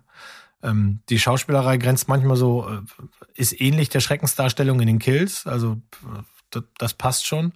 Das ist idiotisch, das ist klobig, das ist dumm, das ist das Jackass für Horrorfans und von mir hat er sieben gekriegt. Hm. Ja, warum nicht? Ich glaube, den nehme ich mal mit, wenn ich den irgendwo mal bekomme. Aber so jetzt, dass ich jetzt mich danach lechze, mir den angucken zu müssen, das ist, so ist es nicht. Ich mag ja die Musik von den Foo Fighters sogar, im Gegensatz ja. zu euch. Von daher sollte ich mir den mal geben, ja. Also ich habe also da nichts dagegen, ich bin da relativ neutral. Es gibt ein paar ziemlich coole Titel, aber es ist nicht so, als hätte ich mir mal irgendwie mal ein Album angehört. Das könnte auch irgendeine andere Band sein, das spielt hier keine Rolle, weil ihr hört nichts von der Foo Fighter Musik. Gar nicht, weil das einzige Stück, das gespielt wird, was angeblich auf dieses zehnte Album soll, ist halt das Stück, was die äh, bösen äh, Schwingungen im Haus versuchen, nicht enden zu lassen. Das ist also eine Nicht-Endung wollende äh, Jam-Session mehr nicht. Und deswegen, das ist halt eben, finde ich, das ist charmant. Man hätte hier auch wirklich in jeder Ecke irgendwie Foo Fighter-Songs reinrotzen können und genau das machen sie nicht. Ja, dann Studio 666 bei dir mit einer 7 von 10. Ich mache auf dem Niveau filmisch jetzt mal weiter. Ich habe hier so einen, so einen animationstechnischen Doppelschlag vorbereitet. Den Anfang macht bei mir Space Jam A New Legacy habe ich mir einfach zur seichten Nebenbei-Unterhaltung mal reingezogen. Man kann definitiv sagen, dass LeBron James äh, Basketball spielen sollte, aber nicht Schauspielern. Das ist nicht seins. Das mhm. ist wirklich so stumpf und so abziehbildmäßig. Also ich glaube, ich habe so das Gefühl, die haben den immer ans Set irgendwo hingestellt und haben gesagt, hier, den, das ist jetzt dein Text, äh, kriegst du das hin. Und dann doch festgestellt, scheiße, wir müssen den Knopf ins Ohr tun, damit er den Text nachspricht. Also der ist wirklich nicht prall. Aber da ist natürlich die Star Power, die der Film irgendwie äh, sich gesucht hat. Und im Grunde genommen ist der Film ein riesengroßer Werbe, äh, Banner für, für Warner Brothers. Denn es geht einfach darum, dass LeBron James hat natürlich auch einen Sohn, von dem er möchte, dass er hier zur Basketball-Elite irgendwann mal gehören wird. Und typischer Konfliktsohn hat natürlich andere Ziele und wird vom Vater immer leistungsmäßig unter Druck gesetzt. Also alles mega abgedroschen. Aber das, das wahre Talent des Sohnes ist, äh, Videospiele zu programmieren. Und er hat so ein kleines äh, Style-Basketballspiel so entwickelt, wo es halt so auf Trick-Moves und sowas ankommt und äh, das halt sehr laut und bunt und sowas ist, also mit, mit Sport und Leistung nichts zu tun hat. Und ja, LeBron James wird von einem Filmstudio halt zu so einem Deal äh, überredet, soll er überredet werden, sein Gesicht für so einen digitalen Avatar herzugeben, damit die damit alles Mögliche machen können. Hat er keinen Bock drauf, aber die KI der, des Computers, äh, gespielt von Don Cheadle, äh, hat andere Pläne und lockt ihn da in eine Falle mit seinem Sohn zusammen und dann sind sie eben in dieser digitalen Welt gefangen. Das ist der Warner Brothers Server, das ist das Warner Brothers Serververse und da ist alles, was mit Warner Brothers zu tun hat, drinne. Also hier Alarm, Alarm, Meta, Meta, Crossover, Crossover, was wir jetzt schon aus diversen anderen Filmen kennen, wird hier also wirklich totgeritten bis zum Ende. Alles, was irgendwie zu Warner Brothers gehört, wird dort reingebaut. Ne, von Game of Thrones über Harry Potter bis hin zu eben Looney Tunes. Und da wird halt eine Story wieder mit einem Basketballmatch gemacht, ganz klar. Insgesamt macht das aber ziemlich viel Spaß. Also irgendwie äh, unterhält das sehr, sehr gut, dass da halt äh, aus allen möglichen Ecken, die da nichts zu suchen haben, irgendwelche Figuren ins Bild kommen, irgendwelche Anleihen sind. Es gibt auch so eine ganz kleine Szene, wo Rick und Morty mal kurz am Start sind und so. Äh, insgesamt macht es natürlich Angst, äh, wie ich schon mehrmals gesagt habe, dass das jetzt einfach nur noch äh, sich, äh, sich Studios darauf verlassen, komm, wir packen möglichst vieles, was nicht zusammengehört, crossover-mäßig zusammen, dann müsst ihr da schon zufrieden sein, dass das geiler Shit ist. Das ist nicht immer der Fall. Äh, aber insgesamt macht es dann doch irgendwie Spaß, ist unterhaltsam, deswegen Space Jam A New Legacy 7 von 10. Oh. Ich hatte beim Trailer schon einen epileptischen Anfall. Ja. Äh, bewundernswert, dass du das geschafft hast. Also, ich habe den auch geguckt. Ähm, wir haben den geguckt und ich weiß nicht, wirklich, das müssen die ganzen Romcoms sein. Ich weiß nicht, wo du eine 7 herholst. Das Ding ist, also wenn du, wenn du ein bisschen was geben willst, vielleicht, vielleicht eine 3. Aber ich habe also selten etwas gesehen, was mich mehr sauer gemacht hat als diese, als diese Kacke. Das ist, jeder spielt schlecht. Da hättest du auch wirklich einen Haufen Ping-Pong-Bälle einfach ins Bild schmeißen können. Das wäre derselbe Funny-Effekt gewesen. Überhaupt kein, das Drehbuch ist echt eine Frechheit. Also das ganze Ding ist irgendwie eine Frechheit. Ich hoffe, du hast kein Geld dafür ausgegeben, weil das ist genau der Punkt. Äh, nee, don't bother. Don't, einfach nicht gucken. Äh, ich fand den ganz, ganz schlimm. Wirklich ganz, ganz schlimm. Und den ersten fand ich, da war ich ja noch ein Knirps, äh, den fand ich schon gut. Der ist ja, wenn man den heute betrachtet, auch nicht nichts weiter als eine Glorifizierung von dem gerade aktuell passierenden. Aber das Ding hier, ganz, ganz schlimm. Jetzt gucke ich ihn mir doch an. Ich, ich weiß nicht, ich, ich finde, ich find mit derselben Konsequenz müsste man auch äh, Spider-Man in, äh, in No Way Home hassen. Weil im Prinzip verlassen sich beide Filme darauf, äh, diesen Nostalgie-Schiene anzuzapfen und irgendwie alles, was man hat, crossover-mäßig übereinander zu schmeißen. Ja, aber also natürlich also ist äh, wegen der, No Way Home ja. wesentlich hochwertiger, aber ja. trotzdem bauen die ja, aber, die aber triggern mal, beim Zuschauer das Gleiche. Naja, also nach der Logik, wenn wir jetzt deine Filme so sezieren, dann wird dann wird's schlimm für uns alle, weil also in der eine Vorteil, den Spider-Man hat und den Space Jam eben nicht hat, ist Schauspieler, die Charisma haben. Hier ist kein Schauspieler dabei, der in irgendeiner Form mit Charisma auf dem Zelluloid gebannt wurde. Also die Leute. Ein bisschen Don Cheadle, ein bisschen. Nein. Komm. Das siehst du genau, das ist nur für Kohle. Das ist doch ganz, ganz schlimm. Und LeBron, jetzt mal ehrlich, da, wie gesagt, auch ein Karton mit äh, Quietscheentchen. Hätte das genauso gespielt. Gebe ich dir recht. War LeBron hier der, der Hauptdarsteller in LeBron 66? Auch? Oder war das ein anderer Ja, Sport? genau der. Ja. Ah, okay. ah, komm. Naja, schnell weiter, wir werden uns nicht einig. Äh, guckt euch das Kopf. mal an, Sandro. Sandro, mach mal. Äh, kriegt den epileptischen Anfall fürs Team. Los. Alles klar. Ja. Äh, dann habe ich noch äh, den äh, letzten Pixar-Schlag am Start. Rot heißt der, ja, im Original Turning Red. Ist so ein bisschen eine asiatisch angehauchte oder angehauchte, spielt komplett im asiatischen Raum, Variante der Pubertät. Es geht also um eine Familie, wo die Tochter jetzt eben in diese Pubertätsalter kommt und alle Frauen der Familie verwandeln sich, wenn sie gerade ihre Emotionen nicht unter Kontrolle haben, in einen roten Panda.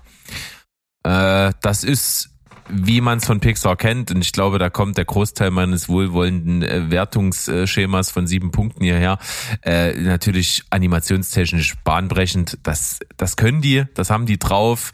Ich kann mich da sehr dran erfreuen, auch gerade auch, weil ich ja so privat so immer mal so ein bisschen im, im Grafikdesign da rummehre und deswegen sehr beeindruckt bin, was die da alles so können. Das sieht also fantastisch aus. Das ist eine nette Story. Das ist einfach mal alles, was so mit so diesen ganzen Problemen, die natürlich später im Erwachsenenleben keine Rolle mehr spielen, aber für Kinder oder Jugendliche Heranwachsende ganz schlimm sind. Einfach mal eine andere Variante, das darzustellen. Ich fand das ganz spaßig äh, und gebe Rot sieben von zehn. Da bin ich bei dir. Oh, mein Staune, Ja, mein ja. Staune. Jetzt, jetzt, äh, aber jetzt gebe ich dir wieder eine Steilvorlage, Mo. Denn ich habe jetzt einen Film, der wird von vielen nicht ganz so gut aufgenommen. Aber ähm, und zwar handelt es sich um tiefe Wasser, äh, ähm, Deep Waters, nenne ich ihn jetzt einfach mal. Das ist ein äh, erotik Five incoming. ja, der Mo hat schon eine Five gezückt, aber die kriegst du dann später noch in dein Gesicht zurückgedrückt. Egal. Ähm, ist seit dem 18. März auf Prime und äh, ist von der ist basiert auf einem Buch von Patricia Highsmith. Die kennt man vor allem für talentierten Mr. Ripley. Und da gab es schon mal zwei Versionen von dem Film, ähm, beziehungsweise zwei Verfilmungen. Einmal eine, in den 80ern ein französischer Film fürs Kino und dann gab es auch in Deutschland mal einen Zweiteiler. Ich habe beide nicht gesehen, kann also nicht vergleichen. Ist hier aber die erste amerikanische Adaption. Worum geht's? Es geht um Vic, von, gespielt von Ben Affleck und Melinda von Anna de Armas, Richtung Berg schielend. Ähm, Die waren zu dem Zeitpunkt tatsächlich auch ein Paar, also bietet sich das an, so die für die Rolle zu besetzen. Ähm, ja, die sind verheiratet und haben eine Tochter. Er ist stinkreich, muss nicht mehr arbeiten, lebt quasi so von seinen, ja, von seinem, von, von seinem Erfindungen, die er gemacht hat. Und äh, sie ist eine, sie ist eine Draufgängerin, sag, beschreibe ich das mal, also die auch vor den Augen ihres Mannes mit anderen Männern flirtet, äh, be- beziehungsweise vor, vor allen Leuten das so ganz öffentlich macht. Und als das wieder mal geschieht, ähm, sieht man halt, wie wie ähm, Ben Affleck äh, dem neuesten Schwarm quasi von ihr einfach äh, in einem Gespräch steckt, dass er aufpassen sollte. Er hat früher schon mal auch eine, einen Freund von ihr umgebracht. Und man weiß zu dem Zeitpunkt einfach überhaupt nicht, ist das jetzt ernst, weil das so ein bisschen creepy ist oder auch nicht wirklich, weil man, weil er auch ein bisschen unscheinbar ist. Oder äh, will er ihn einfach nur verarschen. Ne? Und dann stirbt aber wirklich jemand aus äh, Melindas Umfeld. Und dann ist halt die Frage, was ist da, hängt, ist da, hängt, spielt das jetzt irgendwie in seine Geschichte rein? Ist das ein Zufall und so weiter?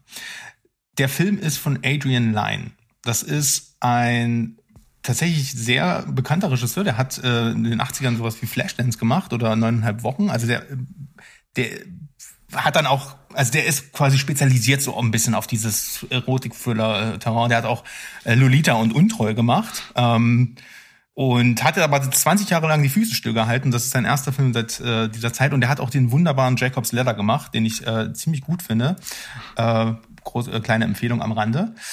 Und ja, also er ist sozusagen der Meister des erotischen Thrillers. Dafür muss man sagen, ist der Film relativ unerotisch. Also es gibt ein paar Sexszenen, aber die sind jetzt nicht der Rede wert, also werden keinen Skandal auflösen.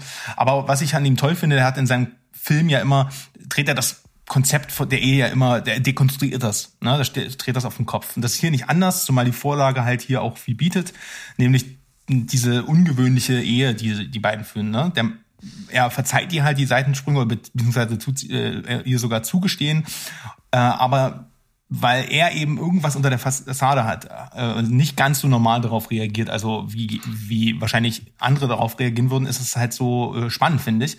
Und teilweise auch sehr, sehr unangenehm. Ben Affleck spielt hier diesen ähm, Protagonisten sehr mit, mit enormer Zurückhaltung. Ich finde, er macht das auch wieder sehr gut und sehr subtil, wenn er seine Frau beobachtet und man nicht genau weiß, also und der ganz ruhig und gefasst wirkt, aber man das Gefühl hat, dass unter der Oberfläche brodelt und das Eifersucht im Spiel ist und Raserei. Äh, dieses zurückgenommene Spiel ist markant, finde ich, und umso mehr, weil ähm, die Szenen, in denen Vic damit kokettiert, jemanden getötet zu haben, und dadurch irgendwie auch mit schwarzem Humor so ein bisschen unterlegt sind. Ähm, ja, also mir hat es gut gefallen. Ich meine, auf der anderen Seite, Anna de Mars wiederum spielt eine Frau, die sich irgendwie aus dieser Ehe irgendwie freistrampeln will, ja, aber genau dann ein großes Interesse wieder für ihn entwickelt, als im Raum steht, dass er vielleicht jemanden getötet hat. Also die Beziehung, die hier porträtiert wird, ist faszinierend, aber unglaublich toxisch. Ähm, gewissen Teile auch pervers, ne? Und die Adaption ist wohl nah an der Vorlage, habe ich gelesen, ist aber das Ende ist wohl äh, verändert und man merkt es irgendwie, weil auch hier muss ich sagen, das Ende tut den Film für mich ein bisschen dekonstruieren, genauso wie die Beziehung dekonstruiert wird, äh, weil er dann halt diese Geheimniskrämerei und diesen diesen Thriller-Aspekt tauscht halt gegen plumpe Schockmomente und das fand ich jetzt ein bisschen schade, aber insgesamt gelungener Thriller und ähm, durchaus sehenswert, kriegt, kriegt, äh, kriegt von mir 7,5 Punkte. Kann ich nur schwer atmen. Hast du gemacht. Abgehakt. ja, ist bei mir eine 5. Ähm, das Einzige, was sie hingekriegt haben, ist auf der Bild, auf dem Bildschirm zu zeigen, dass sie keine, keine Chemie miteinander haben. Das sollen sie ja auch nicht, weil sie ja eine, das ist ja eine, eine lieblose Ehe. Das haben sie hinbekommen. Ansonsten hat das für mich überhaupt nicht funktioniert. Der weiß eben nicht, ob er ein Thriller sein will oder ein Erotikfilm. Da fangen ein bisschen intime, äh, äh, intime Szenen an, nur um dann hardcore schnell abgebrochen zu werden. Das wirkt so, als gäbe es da mehr und dann haben sie es rausgeschnitten, weil jemand am Ende nicht mehr zufrieden war mit dem Film. Puh, ne, da gibt's auch so ein paar Szenen mit dem Fahrrad, dem Auto und nee, Nee, das also, sage ich ja. Das, das macht schon Sinn, dass der 20 Jahre keine Filme gemacht hat und warum ihm jetzt jemand Geld gegeben hat oder vielleicht hat es 20 Jahre gedauert, dass ihm wieder jemand Geld gegeben hat. Denn all seine Filme haben leider, meinetwegen Jacobs Ladder gebe ich dir, aber die meisten anderen seiner Filme, die diese, die dieses Motiv abgraben, ne? also die Ehe und, und, und die, die Abwandlung davon und Erotik und Thriller und sowas, die haben den Test der Zeit nicht überstanden. Davon ist keiner wirklich mehr irgendwie gut. Das ist leider so. Und Aber Flashdance magst du Mo, oder? Oder gibst du? Ja, also Puh. lassen wir das jetzt mal. Ähm, bei Flashdance und dieser Film haben beide was gemeinsam. Sie haben eine sehr attraktive Hauptdarstellerin, die in beiden Filmen einen guten Job macht. Das will ich ihr nicht absprechen. Aber leider, der Typ sollte einfach keine Filme mehr machen. Das ist einfach, das ist Quatsch. Hartes Urteil, aber naja gut. Jetzt bin ich mal sehr gespannt, weil du hast hier einen Film am Start mit relativ guter Wertung, der äh, ja dessen einhellige Meinung äh, mittelmäßig bis ganz okay ist. Ja, ja, ich weiß. Also das, ja, also dafür könnte mich auch prügeln. Aber es ist ja auch manchmal so, das hat Sandra, glaube ich, auch schon ein, zwei Mal gesagt. Es ist auch immer so, wann erreicht dich ein Film und in welchem Moment bist du und ja, das Ganze drumrum. Und manchmal macht's halt eben Klick und manchmal macht's nicht Klick. Und hier ist ein Film von 2015 mit Liam Neeson und Ed Harris und es hat Klick gemacht. Ich kann das nicht erklären. Das Ding heißt Run All Night, ist auf Amazon Prime umsonst für alle. Ihr könnt es also danach mal überprüfen, was es mit euch macht. Ähm, das Ding ist gut geschnitten, gut gedreht. Das ist Liam Neeson, auch wenn man schon merkt, dass er ein bisschen älter ist, aber nicht so alt wie in anderen Filmen. Ähm, wir, wir hatten Spaß mit diesem Ding. Das ist natürlich kein großartiger Actionfilm, sondern das ist ein ganz normaler Film. Die Story ist auch relativ simpel. Liam Neeson spielt Jimmy äh, Conlon, der früher für die Mafia die Leute gekillt hat. Ob er das jetzt noch macht oder nicht, das ist, wird so ein bisschen offen gelassen. Auf jeden Fall ist sein Nickname The Grave Digger. Und ähm, er hat eine lange Vergangenheit mit seinem Chef, äh, Sean McGuire. Und das Ganze so im Hintergrund dingelt immer so ein bisschen mit, dass sie schon bei der Sean Fei mitgearbeitet haben, also bei der, bei der IAA und äh, solchen Geschichten. Und als Jimmys Sohn, also der Sohn von Liam Neesons Charakter, äh, vom Mob äh, eigentlich wegen einer dummen Geschichte zum Tode verurteilt wird, bringt Jimmy halt den Sohn von dem Boss um und ab da ist Laufen durch die Nacht und Überleben angesagt. So. Das Ding hat auch Probleme. Das nutzt sein Potenzial halt nicht aus. Es könnte noch geiler sein und es könnte irgendwie sogar richtig erdig sein und richtig Meta, wenn man das will. Äh, das ist es nicht. Die Schauspieler machen alle einen tollen Job für Actionfilmverhältnisse. Die Story ist nicht das spritzigste, was wir je zu sehen kriegen, aber immerhin der Twist äh, des Bösen gegen des Bösen ist ja auch irgendwie witzig, weil es an keiner Stelle sagt der hier, ich bin der Gute in dem Film, sondern ne, der, dem ist schon ziemlich bewusst, dass er auch ein, ein Killer ist. Es gibt so ein paar Visual-Effekte, die fand ich wirklich ganz gut. Also die habe ich überhaupt nicht erwartet in so einem Ding. Also das ist dann so ein, ne, wenn man da auf sowas achtet und ein Auge dafür hat, dann sitzt man da so, wie ist das denn jetzt passiert? Ähm, an anderen Stellen wiederum habe ich mich gefragt, warum hat der Regisseur jetzt die Szene nicht einfach anders gedreht oder ein bisschen länger gelassen? Denn wenn Liam Neeson und Ed Harris zusammen auf dem zu sehen sind, das hätte mehr sein können, weil die haben beide auch einfach eine Ausstrahlung. Ne? In erster Linie ist das hier, soll das Spannung machen und das tut's. Äh, man kann hier sogar, wenn man will, eine emotionale Verbindung aufbauen zu den Charakteren, wenn man das zulässt, weil die dann doch schon, man sieht den beiden an, dass das, was sie jetzt einander antun müssen, die nicht gerne tun. Und wir hatten eine schöne Zeit äh, mit Herrn Niesen und Herrn Harris. Der hat spannende Momente und in der Niesen-Vita ist er auf jeden Fall weiter, weiter oben als so ein paar andere von den Gurken, die er da so abgeliefert hat. Deswegen hat er tatsächlich 7,5. Entschuldigung. Ich habe gerade mal geguckt, äh, fünf kann ich nicht, kann ich leider nicht ziehen. Ich habe dem 6,5 gegeben. Wie viel? 6,5. Naja, komm, Ähm, dann bist du. Aber ich, das Problem ist gerade, du hast den zwar beschrieben, aber ich weiß trotzdem nicht, welcher Liam Neeson-Film das ist. Die klingen alle gleich vom Titel und die Story klingen auch immer alle gleich. Ist das das mit dem, wo, äh, äh, ich, ich, jetzt kann ich da nicht spoilern. Das, na, das ist der mit Ed Harris. Ist das, und Joel, ist, spielt hier der Joel Kinnaman-Typ mit? Ja. Der steht im Cast drinne. Ich fand nämlich den Cast auch ganz interessant. Ne? Ja. Joel Kinnaman ist auch mit am Start. Dann hier äh, Vincent D'Onofrio Ja. ist auch mit dabei. ja, ja, ja. Ah, alles klar, Äh, alles klar. Holt Mc, McCollany. ja, und dann der Auftritt von Common als äh, äh, Killer per excellence, das ist so ein Ding, das haben wir, das hat er später bei Victor nochmal gemacht. Irgendwie, das ist nice, das kann man mal machen. Also wirklich, du hast ihm 6,5 gegeben, ich habe sogar einen mehr, weil wir hatten an dem Abend einfach mit dem Ding unseren Spaß und dafür hat er alles richtig gemacht. Ruckzuck ist die Fresse dick. Ja, das Lieblingsgenre. Wunderschön. Ich habe einen Film dabei, wo ich erwartet hätte, dass ich ihn wesentlich schlechter finde.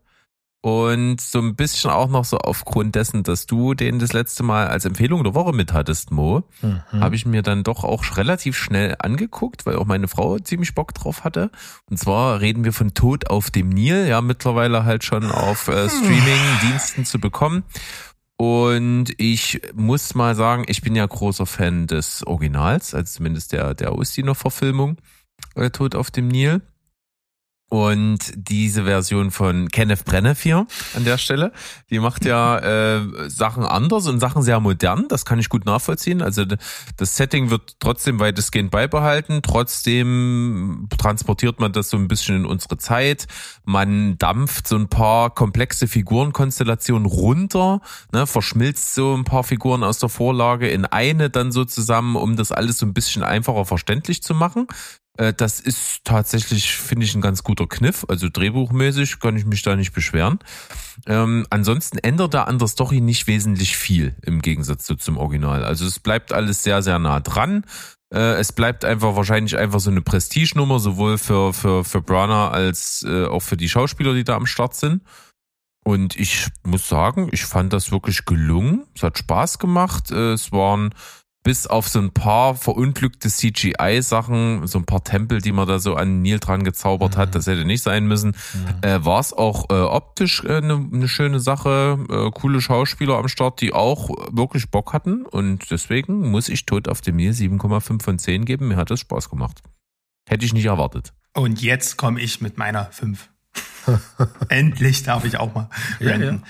Nee, ich fand den grottig. Äh, also die erste Hälfte fand ich unterirdisch. Ein seelenloses, äh, hässliches Hollywood-Produkt, wo alles, wo alles einfach nur, äh, weiß ich nicht, oberflächlich und, und, und äh, belanglos war. Ich bin auch nicht der größte Krimi-Fan, muss ich dazu sagen. Und ich mag, ich kenne die Vorlage, ich kenne auch das Original nicht. Ne?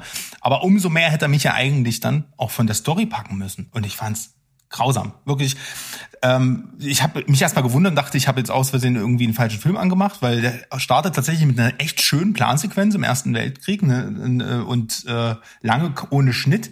Dann sieht man schon das erste CGI-Gesicht, dann war mir klar, okay, das ist doch der Kenneth. Und ähm, warum das so gemacht wurde, weiß ich nicht. Fand ich ganz doof, schreit alles nach Franchise-Bitch. Ähm, dann die unangenehme Tanzszene mit Army Hammer am Anfang. Gut, da kann der Film nichts dafür, aber da, das, da, das, da war ich schon so ein bisschen raus. Diese CGI-Schlange, da dachte ich an wirklich die Mumie hier 2000, oder, ging gar nicht. Also die- du sagtest, das CGI war manchmal nicht gut. Ich fand es wirklich, ich habe selten so schlechtes CGI gesehen. Vor allem das, das Problem ist, du hast manchmal echte Nil-Aufnahmen, die sie vielleicht irgendwo aus der Stockbibliothek noch genommen haben und die sehen so gut aus und dann siehst du halt diesen CGI-Fluss und diese Tempel und wie der drin aussieht. Also Leute, haben die mal Indiana Jones geguckt? Oh, fand ich wirklich grausam. Ich wollten, wollten wirklich hassen. Problem ist, ab der Hälfte, als der besagte Mord passiert, fand ich ihn auch recht gut, weil dann ist, spielt er meistens in der Nacht äh, in, und in Zimmern und dann wirkt das auch, die Kulisse nicht mehr so störend. Und dann ist er auch tatsächlich relativ spannend, also in Anführungsstrichen. Aber am Ende muss ich sagen, durch die erste Hälfte, durch die hässliche erste Hälfte, äh, komme ich leider nur auf fünf Punkte. Das Beste an dem Film war Policy of True, Truth in dem Trailer. Das kam aber das leider stimmt. nicht im Film vor. Jetzt, jetzt bin ich natürlich ein kleines bisschen äh, traurig, weil jetzt kannst du, du kennst die Story jetzt halt. Wenn du die Story jetzt nicht kennen würdest und dir das Original angucken würdest, dann würde dir das wahrscheinlich ziemlich gut gefallen. Ja, ich mag alte, ich bin nicht so der Krimi-Typ, wie gesagt. Das glaube ich auch, Ja. genau. Also ich glaube nicht, ähm, weil die, die Basis ist im Grunde dieselbe. Es ist natürlich, es ist besser, viel, viel besser gedreht. Es ist Hollywood, äh, wie es früher war. Und Ustinov ist ein anderer Charakter und auch die Schauspieler, die da mitmachen, ähm, der, ja. Ich bin auch ganz bei dir, dass ich hatte auch Riesenprobleme mit dieser Tanzszene. Da haben Paula und ich uns auf dem Sofa angeguckt haben, waren kurz davor zu sagen, nee, Holle nicht. Oh, Also, ne, weil die ist nutzlos und ich finde die auch optisch nicht besonders schön. Ich bin da komplett bei dir. Aber am Ende hat es dann doch irgendwie diese Geschichte und ähm, was er damit dann gemacht hat, äh, schon noch ein bisschen rausgeholt. Aber das CGI habe ich gesagt, ja, es ist wirklich nicht gut. Wenn man sieht, ist es nicht gut. Das ist das Problem. Und man sieht es halt leider Ja. zu oft, weil, und das will er ja manchmal auch, ne? Er will ja manchmal, dass man durchaus sehen darf, dass es, dass es Bühne gibt, weil das ist halt ein Theaterfuzzi, ne? Das ist so. Ja, das Ding, so äh, schlimm. Das Ding ist halt leider auch, muss ich sagen, ich habe, ich liege ganz, ganz selten richtig in solchen Filmen, äh, wer wer es am Ende war. Und hier wusste ich's. Also hier lag ich einfach richtig und das ist kein, also das, ich weiß nicht, wie wie gesagt bei äh, dem Film mit Ustinov ist, aber hier ist es halt so, äh, dass ich es einfach, es war mir irgendwie klar und das ist natürlich nicht schön. Aber trotzdem mal eine Frage an euch, da das jetzt wahrscheinlich hier so ein riesen Kenneth Branagh äh, Pyro, äh, wie auch immer der Typ heißt, äh, Franchise wird. Ähm, Nee. Was ist denn der nächste Film, der dann Nee. käme? Mord Ein unbekannterer. Nee, es, also es gibt schon, es ist, Ach ist so. schon klar, welcher Film der nächste ist. Es Ah. wird eine unbekanntere Agatha Christie Story, deren Name ich jetzt nicht mal parat habe, weil ich davon noch nie gehört hatte. Mhm. Ähm, aber wie Mo schon sagt, es wird uns irgendwann das Böse unter der Sonne blühen. Äh, das Original finde ich fantastisch. Das ist mega geil. Äh, da bin ich gespannt, was sie dann da draus machen, ob mir das gefällt. Weil zum Beispiel war ich von Mord im Orient Express nicht so sehr angetan. Den fand ich ganz okay. Ich glaube, den habe ich so eine 6 von 10 oder sowas gegeben. Aber da finde ich auch das Original, zumindest äh, das von Sidney Lumet, um einiges besser. Hm. Okay. Naja, wir bleiben mal bei Gewässern. Ja, Ja. Äh, Äh, und zwar, ja, Hm? Entschuldigung, ich wollte noch ganz kurz am Ende sagen, also ja, ja, es schreit halt Franchise, weil das ist, das haben die ja so richtig vor, ein richtiges ein, Universum aufbauen und sowas, aber das hört man, das hört man natürlich jetzt öfter, als man es vor fünf Jahren gehört hat. Deswegen warten wir mal ab. Ähm, Die, die, der Film kam ja auch nur so halb geil an. Das hat ja auch viel mit seiner, mit der Besetzung zu tun und sowas. Also warten wir mal ab, welcher überhaupt der nächste wird und ob es dann noch weitergeht. Da ich jetzt sowieso keine Überleitung mehr hinbekomme, mache ich es auch einfach nicht und, und, und rede jetzt einfach über den nächsten Netflix-Kracher hier. Und zwar geht's um Operation Schwarze Krabbe. Der hat leider ein bisschen unglücklichen Namen, obwohl er eigentlich direkt übersetzt wurde, denn der heißt im Original Svartkrabber. Das ist ein schwedischer Film und das ist schon mal ein absolutes, ein absoluter Pluspunkt, weil ähm, du kannst Schwedisch? nee, ich kann nicht. wieso? Wie kommst du darauf? Ich habe nur den Titel Ne, vorgelesen. du hast das so, so, so, so, so, so weltmännisch äh, dargeboten, den, den Originaltitel. Ja, natürlich kann ich Schwedisch, äh, ähm, ne, natürlich. es ist ein Kriegsfilm, der ist seit dem 18. März auf Netflix und ja, ein Film wie den jetzt in zu aktuellen Zeiten zu sehen, ist durchaus merkwürdig, das gebe ich zu. Man kann eigentlich auch gar nicht anders als das, als an den russischen Überfall auf die Ukraine zu denken. Das fällt auch nicht schwer, da der Feind hier nie nationale Zuordnung erhält. Ebenso ist unklar, wie der Krieg überhaupt ausbrach. Und ähm, ich, ich vermute sogar, dass, dass, äh, dass es die Russen hier sind. Aber ähm, wie gesagt, das wird im Film gar nicht äh, aufgedeckt, spielt nämlich auch nicht wirklich eine Rolle. Denn dieser äh, fiktive zukünftige Krieg, der verläuft äh, seitens Schwedens da nicht gut. Die Niederlage steht quasi unmittelbar bevor. Und ähm, dann, darum wird eine Soldatin gespielt von Nomi Rapaz, Rapaz, ich glaube, ich, Rapaz, ich weiß es nicht, ich spreche sie jetzt einfach so aus weiter. Jetzt Äh, hat dich dein Schwedisch wieder verlassen, na toll. Ja, weil ich auch mal gehört habe, dass die manche zu ihrer Patsche oder sowas sagen. Deswegen weil- ist das immer so ein Name, über den ich stolper. Nomi Rapaz. Das ist schon Rapaz. Ja, ja. Mit, die wird auf jeden Fall mit fünf anderen. Rapace, Alter. Ja, ohne Scheiß. Der äh, Nomi, der egal. Die wird mit anderen fünf äh, mit mit fünf anderen Soldaten auf so eine Mission geschickt und ist äh, eine Spezialmission übers Eis. Und zwar sollen die ähm, die sollen zusammen das ge- gefrorene Meer sozusagen über fast 200 Kilometer hinweg mit Schlittschuhen überqueren und ein Päckchen abliefern äh, auf dem äh, am anderen Stützpunkt, der den Ausgang des Krieges ver äh, verändern kann. Das Problem ist halt, das Eis ist halt zu dünn für Autos oder äh, und, und, und dergleichen. Ist aber auch viel zu, ähm, also das, dem bleibt halt nichts anderes übrig, äh, das, als da halt, ähm, äh, wie gesagt, mit diesen Schlittschuhen rübergehen. Und das ist halt ein Szenario, was ich so noch nie gesehen habe.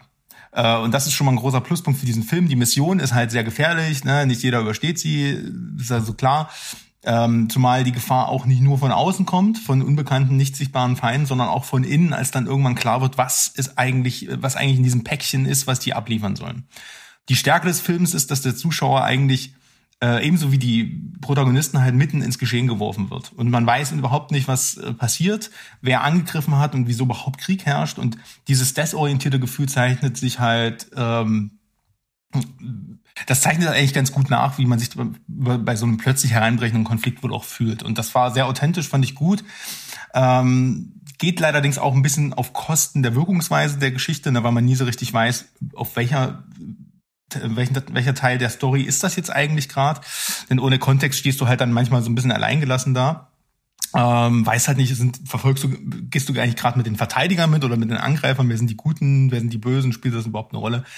Aber wie gesagt, die Optik ist grandios, wenn die da im Dunkeln äh, mit dem Eis äh, über das Eis schlittern, das sind wirklich grandiose Bilder. Ähm, super atmosphärisch, sieht echt richtig toll gefilmt aus. Die Action ist auch tatsächlich gut und sehr brutal. Der hat ein paar krasse Horrorelemente. Äh, ich sag nur so eingefrorene Leichen in der Dunkelheit. Äh, das ist wirklich, da musste ich echt schlucken. Und die Geschichte ist am Ende tatsächlich auch sehr wendungsreich und äh, kompromisslos. Und das meine ich halt, das Gute ist ein schwedischer Film. Man merkt, dass das hier keine, keine Hollywood-Formel folgt. Problem ist so ein bisschen, dass am Ende auch die, äh, die Hauptdarstellerin, also Frau Rapace, äh, ein bisschen out of character äh, wirkt und ein bisschen konstruiert äh, so sich dann verhält. Äh, wenn ihr das seht, wisst ihr, was ich meine. Äh, da verliert der Film mich ein bisschen, aber insgesamt trotzdem ein krasser Film, den ich so vom Setting her noch nie in so einer Form gesehen habe und äh, ja, kriegt von mir 7,5 Punkte, gibt's auf Netflix. Zieht ihn euch rein. Ja, warum nicht? Könnte ich mir durchaus vorstellen, mir da mal was anzugucken von. Und jetzt kommt Moos 5. Ich habe den nicht gesehen. Oh, Glück gehabt. Nee, der hat mich noch nicht, also noch einfach gar nicht interessiert. Ähm, ja, sobald ich ihn gucke, werde ich dir sagen, wo ich da lande.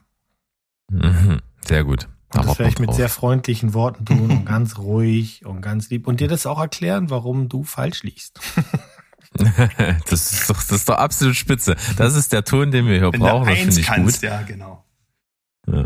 Ich bin jetzt auf jeden Fall gespannt, ob Mo sich seiner Aussage treu bleibt bei seinem nächsten Beitrag. Ja, das ist, das ist, ähm, das ist schwierig.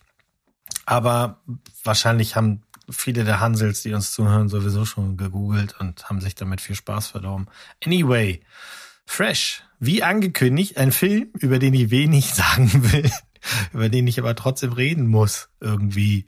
Ähm, Daisy Edgar Jones, die hat mir vorher nicht besonders viel gesagt, die maßgeblich in Serien gespielt, die ich nicht geguckt habe. Und Sebastian Stan, den wir ja als Winter Soldier kennen, unter anderem. Äh, die treffen sich bei dem Gemüse in einem Supermarkt und eine Romanze beginnt. O oder auch nicht. Äh, Sebastian Stan sagt an einer Stelle im Film und halt eben auch im Trailer, deswegen kann ich das hier wiederholen. Ich kann es dir sagen, aber dann flippst du aus. Und nehmen wir das mal als Ausgangspunkt, denn ich wusste eben nichts über den Film. Außer dass halt äh, die, die Dame, die den gedreht hat, Mimi Cave, von sich aus gesagt hat, wenn es geht, nichts googeln, einfach gucken. Und wenn man das vorher eben nicht weiß, dann findet man diesen Satz und das, was dann folgt, sehr überraschend und das hält dann auch aus, äh, an.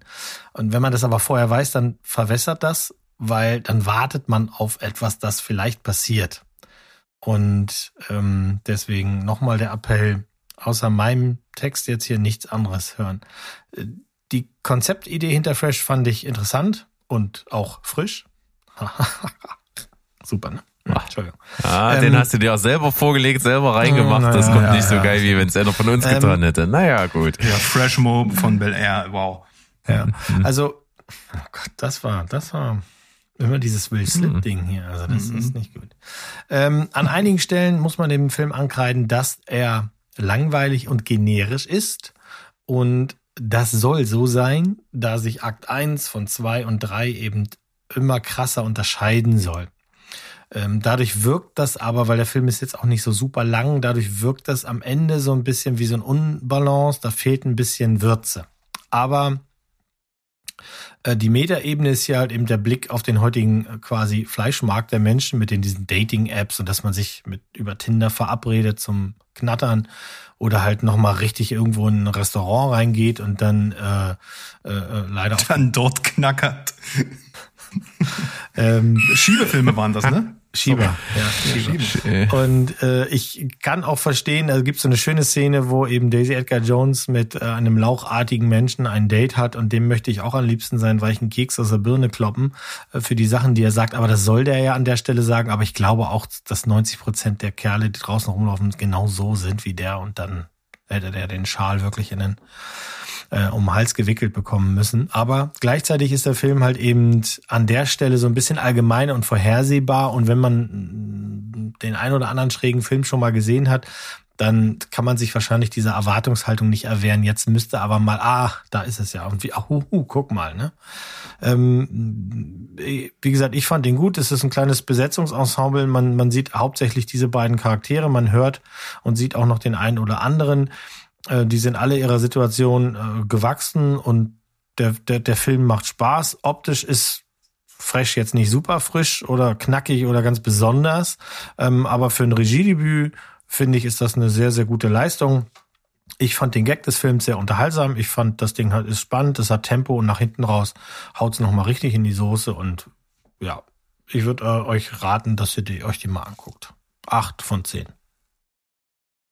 Das werde ich auf jeden Fall machen. Ja, wo gibt's den? Gibt's den? Ich glaube, im Laufe diesen Monats kommt er auf Disney Plus. Der kommt mich nicht Disney, das sagte ich ja in der letzten Folge, dass ich halt nicht verstehe, warum Disney sich bestimmte ah. Filme und Franchises kauft. Ähm, aber das ist da Ach so, das ist quasi ein Hulu-Film dann. Das ist ein Hulu-Film. Ein Hulu-Film und äh, landet dann quasi in der Star-Rubrik. Ja, das können sie ja machen, da freue ich mich drauf. Ja. Please Prima. get back to me on this one. Hm, deine fünf kriegst du später. Mhm. Wahrscheinlich, wahrscheinlich.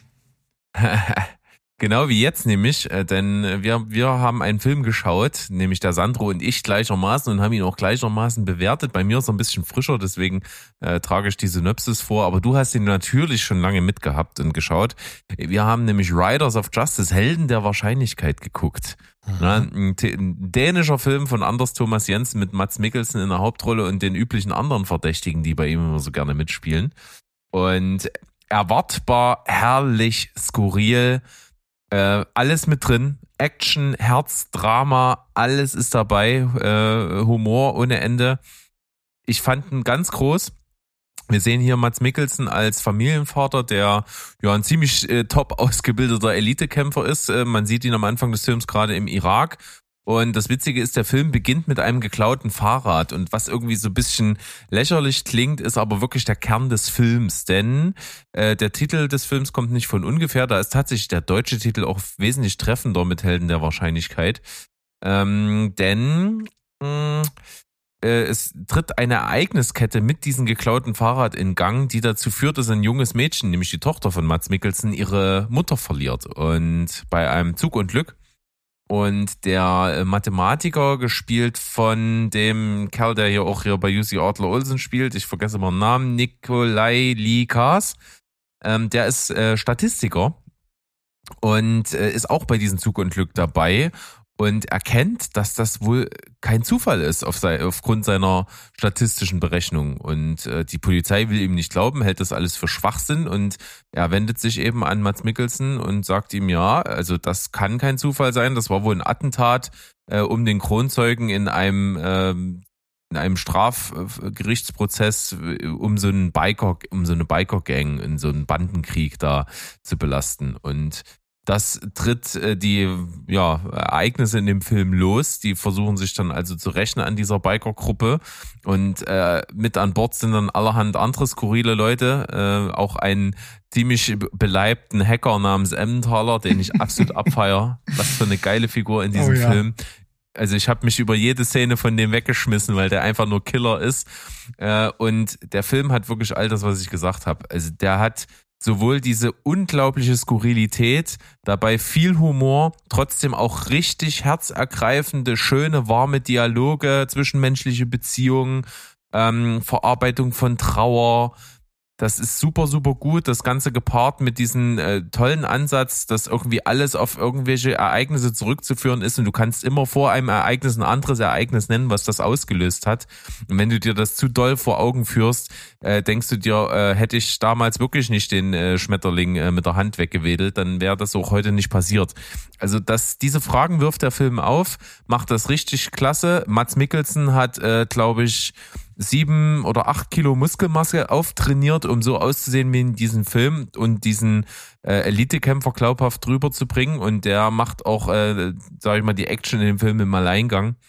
Riesen, riesengroßer Spaß, tolle, skurrile Charaktere, alles mit drin. Helden der Wahrscheinlichkeit acht von zehn. Mensch, das mausert sich ja hier heute zu einer Art Käse-Special bei dir. ja?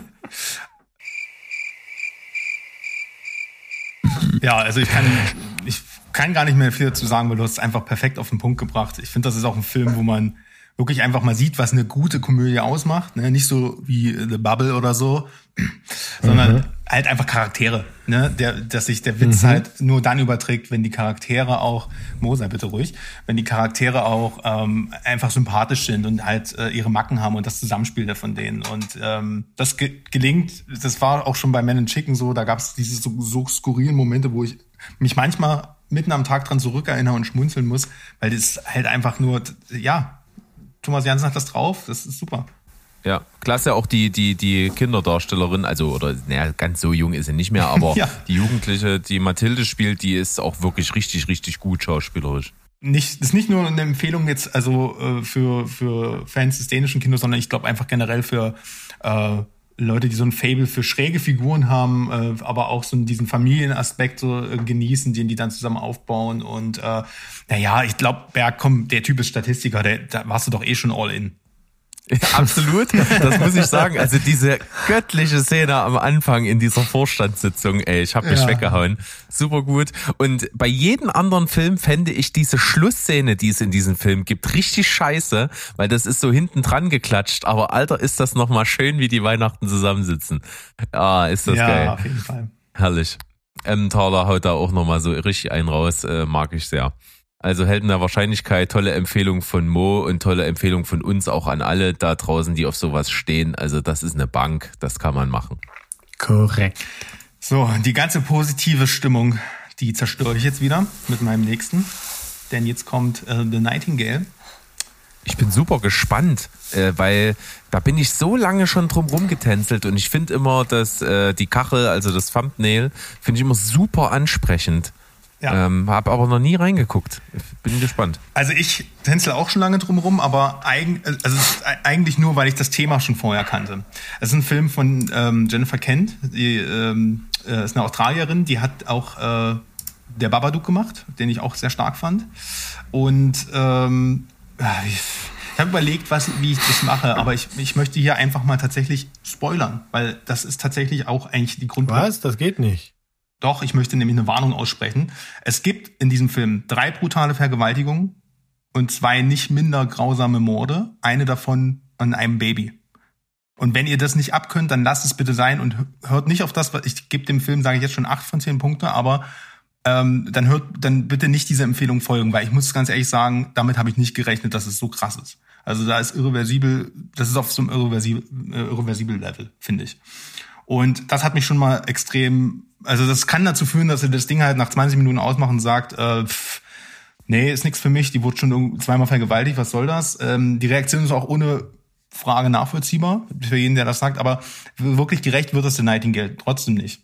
Denn nach, nach diesen wirklich schlimmen Szenen am Anfang könnte man zwar durchaus noch zum Ergebnis kommen, dass Jennifer Kent hier so eine Art weibliche Version des Rache-Westerns inszeniert, aber am Ende ist The Nightingale doch viel mehr. Da sind ganz viele tolle Themen drin. Äh, das ist ein großartig inszenierter Psycho-Horror und sehr atmosphärischer Historiendrama, Western gleichzeitig, Kolonialwestern. Ich, ich, das ist ganz schwer dafür ein Genre zu finden. Ähm, und zudem beschreibt er halt auch noch ein nahezu vergessenes Kapitel britischer Kolonialgeschichte, was mir so gar nicht bekannt war. Der spielt nämlich im 19, äh, Anfang des 19. Jahrhunderts in Tasmanien Und dort lebt halt die Protagonistin mit ihrer Familie. Ähm, und äh, die sind so, äh, in, ich sag mal, in so einer ähm, Abhängigkeit von einem englischen Leutnant, ne? in so einer Art Strafkolonie und wollen da halt raus und werden dafür von ihm halt die ganze Zeit genötigt und äh, ja, es wird halt schnell klar, als das dann passiert, dass äh, das dann sich in so eine Racherichtung entwickelt und ähm, aber es ist nur ein kleiner Teil von The Nightingale ist wirklich halt ein Rachefilm. Es ist halt auch vor allem eine, Bezie äh, eine, eine Schilderung einer Beziehung, einer ungleichen Beziehung, die sich da aufbaut, weil sie bekommt dann, äh, als der Lieutenant mit seiner Gefolgschaft vorzieht, äh, reißt sie ihm halt hinterher, um sich zu rächen. Das ist halt der Plot der Handlung und äh, äh, Sie äh, benötigt dafür aber einen Fährtenlaser und einen Aborigine und äh, die können sich halt gar nicht leiden und am und die wachsen halt durch diese Reise, durch die Hölle sozusagen dann zusammen und das ist wirklich gut gespielt. Ähm, und ja, der äh, der der ähm, Antagonist wird gespielt von Sam Clayton, den ich wunderbar auch als Antagonisten in Peaky Blinders finde. Die Hauptdarstellerin ist Aisling Fran Franchosi oder so, kann ich jetzt weiß nicht, kann ich nicht gut aussprechen. Die kannte ich nur als äh, Lyanna Stark aus Game of Thrones, die Mutter von Jon Snow, Spoiler. Ist ein beklemmender, aber nie selbstzweckhafter Film, finde ich. Also das ist auf jeden Fall, man muss sich, man muss halt einfach nur wissen, auf was man sich einlässt. Und mich hat er sehr begeistert von allem, was ich halt an Message in diesem Film ähm, empfunden habe. Der hat tolle Bilder, sehr atmosphärisch, äh, ist aber halt, wie gesagt, sehr, sehr grausam und trifft dich sehr in die Magengrube. Deswegen, ja, kann ich den empfehlen für, für Leute, die halt auf sowas stehen, aber bitte nicht experimentieren. Ist für mich eine 8 von 10, wie gesagt. Also ich finde es auf jeden Fall richtig gut, dass du das äh, mit diesem Spoiler doch gemacht hast, weil sonst wäre ich vielleicht noch auf die wirklich schlechte Idee gekommen, das mit meiner Frau zu gucken. Äh, ja, das kann ich dann ja. jetzt also nicht machen. Ähm, das tue ich aber mal alle alleine auf jeden Fall. Das weiß ich noch nicht, ob ich das kann. Ähm, das muss dann auch so ein ganz gewisser Moment sein, dass es dann irgendwie passt, weil so, sowas kann einen schon ganz schön raushauen, finde ich. Also ähm, ja, mal sehen. Boah, wird das jetzt kontrastisch. Ich kann das nicht überleiten. so scheiße sowas. Eine Nightingale äh, fliegt und was gibt's denn noch für fliegende? Äh, ja, also Fledermäuse, ne? Ähm, Mensch. Also wo wir vorhin schon mal waren bei bei ähm, Epi Epilepsie als Film, ne, da wurde bei Space Jam, also das ist ein Scheißdreck gegen die Lego Filme. Und ich habe mir jetzt endlich mal der Lego Batman Movie reingezogen und alter war das witzig. Also ich hatte ganz, ganz viel Spaß dabei, habe auch wirklich einen schönen Freitagabend dafür genommen, äh, schön äh, die Rotweinflasche auf den Tisch gestellt und dann ging's ab. Und ähm, der Film bedient ja auch extrem viel. Ne? Also blinzelt man mal eine Sekunde, dann hat man irgendwie fünf Anspielungen auf irgendwas verpasst. Und äh, das ist auch gut so, das macht echt Laune. Man hat hier wirklich alles mit reingehämmert in diesen Batman-Film. Und der ist auch ähnlich tatsächlich dann wie doch, äh, auch wie, wie Space Jam. Der haut hier halt als auch vieles Crossover-mäßig, Metaverse-mäßig übereinander. Denn ähm, ja, Batman bekämpft quasi in der krassen Eröffnungssequenz alle Bösewichte, die das äh, Batman-Universum so zu bieten hat, inklusive den Joker. Und äh, der Joker denkt sich, er ist sein größter Widersacher und es gibt diese besondere Beziehung, die wir natürlich kennen, worauf diese ganze Batman-Sache ja irgendwie basiert. Und Batman meint halt, nee, du bist mir scheißegal, du bist einer von vielen. Und das ist äh, verursacht eine Sinnkrise und es bricht ihm das Herz, ja bricht ihm das Herz, ja, und das nicht zu Unrecht. Also wie, wie, wie krass äh, herzlos äh, Bruce Wayne alias äh, Batman da war. Müssen wir mal wirklich äh, zugeben hier. Und äh, der verband sich dann auf jeden Fall in so eine in so eine Zone, wo also allerhand äh, Böse der Welt gebündelt ist, also aus wirklich anderen Sachen, ne? da, da springt Lord Voldemort aus Harry Potter mit drin rum und alles mögliche, was man sich so vorstellen kann und wird dann freigesetzt als, als Gegner von Batman. Äh, es gibt hier noch eine Robin Origin Story, die mit eingebaut ist. Es ist halt viel und von allem und von allem viel. Das muss man hier einfach sagen. Es ist bunt, es ist laut, es ist äh, krass gemacht und es macht Spaß. Äh, das ist wirklich an Anspielung an alles, was Batman zu bieten hat, aus allen Äras, die Batman zu bieten hat. Und deswegen großer, großer, bunter Spaß äh, und saucool. Der Lego Batman Movie 8 von 10. Da gebe ich dir recht. Ganz toller Film. Ganz Mensch, Mo, was ist denn los? Nee, der ist, weil der hat, der hat alles, was da reingehört. Das ist bunt, das ist witzig. Da sind so viele Jokes, die, die, die merkt man erst, wenn man den zum zweiten oder dritten Mal guckt. Da sind Ah, so kreativ, ey. Super Ja, kreativ ist das richtige Wort. Ey, die Sprecher, was Will Arnett hier als Batman abzieht, das ist einfach der Hammer. Das Richtig ist, cool. Das, so. Und jetzt erklär du, Vogel, mir nochmal, wie du Space Jam A New Legacy eine 7 geben kannst. Weil ich unterhalten war. Da hast du, da hast du einen Comicfilm, der wirklich fetzt und da hinten hast du einen Film, der ein, der als Brechmittel benutzt werden kann. ja, Na ja. ich nehme schon einen Punkt, ich nehme schon einen Punkt runter. Ist ja, Ja, gut. Mach mal direkt live. Jetzt hat's- Dann mach mal weiter. Naja. Lass mal positiv bleiben. Ach so, auch mir hat's glatt die Sprache verschlagen. ja, ich komme jetzt zu Coda. ähm, Das ist ein Ja. Finker. wir hatten das ja letztens schon im Oscar-Special. Ich hätte den Film auch wahrscheinlich nicht gesehen, wenn er nicht äh, für mich unerwartet den ähm, besten Film abgeräumt hätte. Ähm, ja, es geht um, ich mache noch ganz kurz die Handlung, wer es noch nicht kennt, es geht um die 17-jährige Ruby. Die ist mit ähm, ja, einer Stimme gesegnet, aber ihre Eltern können die halt nicht hören, denn sie ist das einzige hörende Mitglied einer gehörlosen Familie, eine sogenannte Coda, ein Child of Deaf Adults und ja, ihr Leben dreht sich halt größtenteils darum, so als Dolmetscher für ihre Familie zu fungieren, inklusive halt dem Oscar-prämierten Troy Kotzo. Ähm, und täglich mit ihm und den älteren Bruder halt auf dem Fischerboot zu arbeiten. Ähm, aber als sie sich dann halt im Chorclub ihrer Highschool, ähm, also als sie dem Chor, äh, Chorclub beitritt, äh, entdeckt sie halt ihre Freude und ihr Talent für den Gesang und dann fühlt sie sich halt noch zu ihrem Duettpartner hingezogen und dann ist das alles relativ generisch und man kennt das und so. Aber es ist halt verdammt charmant.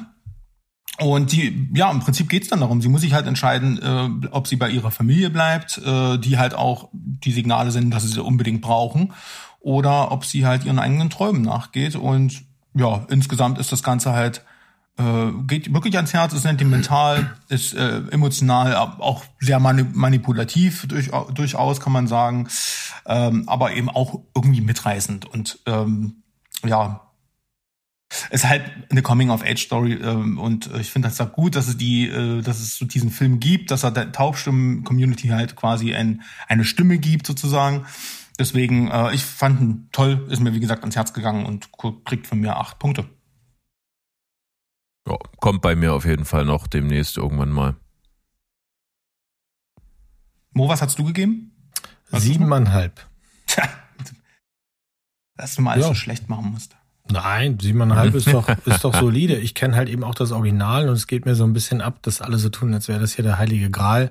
Äh, den Film gab's schon mal und es ist eine ziemlich, also wenn du das französische Original siehst, dann wirst du feststellen, wie viel da gleich ist. Und die haben das auch schon super gemacht. An dem Film hatte ich denselben Spaß.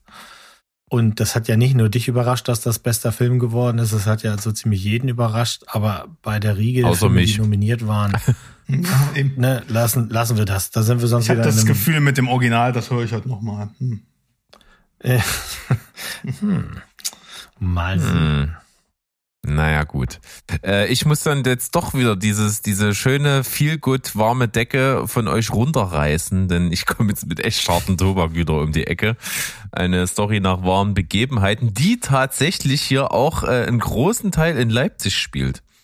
Bei uns hier, denn es geht um den Film Nahschuss, der auf einer wahren Geschichte basiert, äh, um die letzte Hinrichtung der äh, DDR.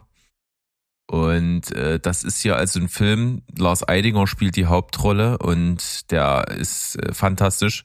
Ich habe von dem Film eigentlich auch nur mitgekriegt, dass es einen Film gibt, wo Lars Eidinger die Hauptrolle spielt und eine richtig beschissene Frisur hat. Und ich war all in und habe mir das reingezogen und muss wirklich sagen, ich tue mich ein bisschen schwer mit diesen historischen Sachen, gerade diese Filme, die irgendwo in der DDR spielen.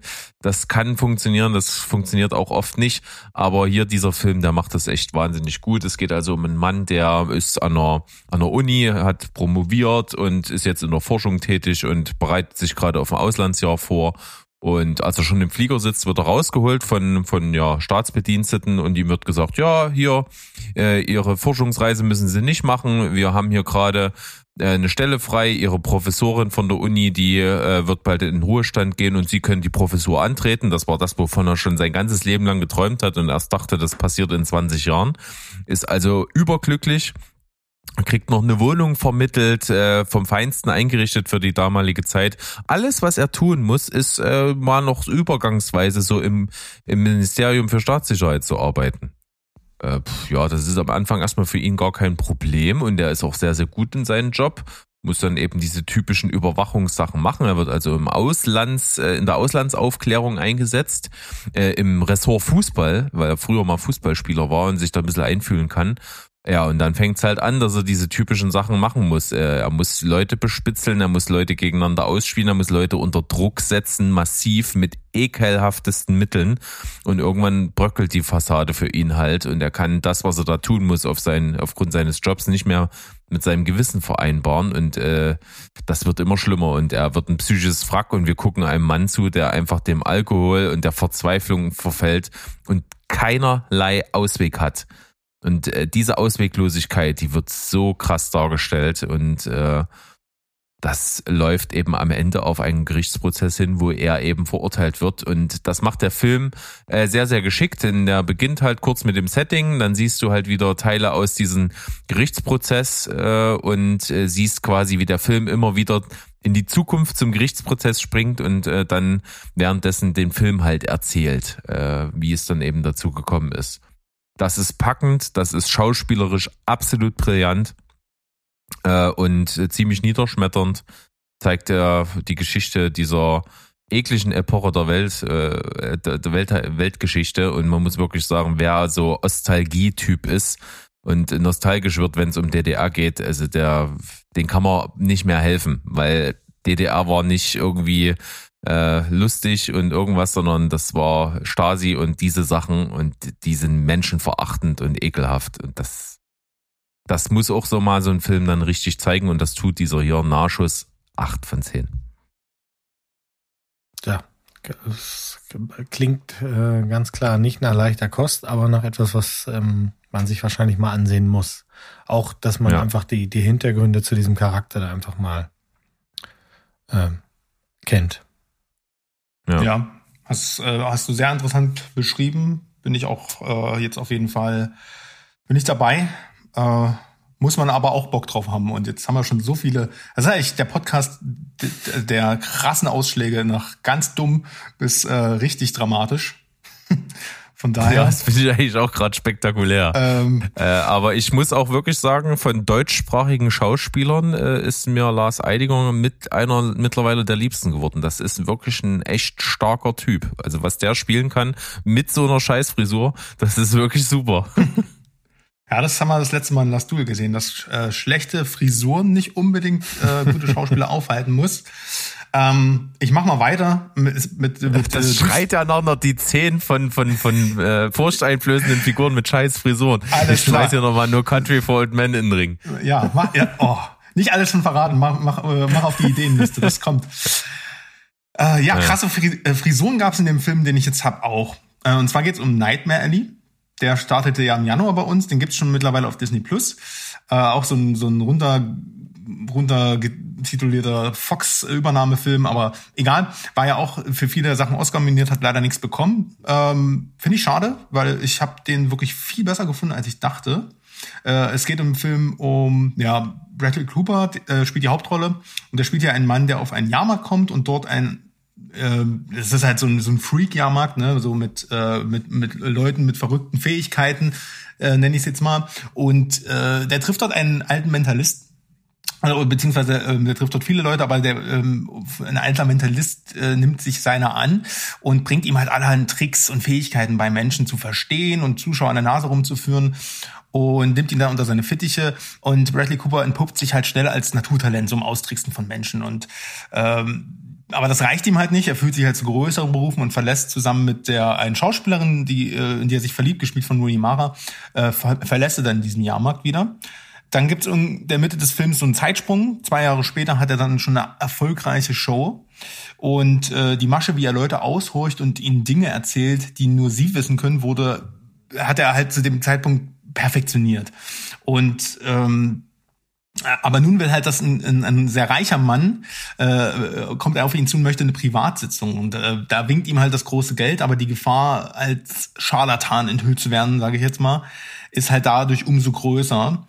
Ähm, und zudem bekommt das auch noch mit einer Psychologin beziehungsweise slash femme fatale zu tun. Ist äh, auf jeden Fall, also gespielt von Kate Blanchett, ist auf jeden Fall ein Film noir, kann man sagen. Und äh, ja, ich finde, einen Film von äh, Del Toro erkennt man irgendwie immer wieder.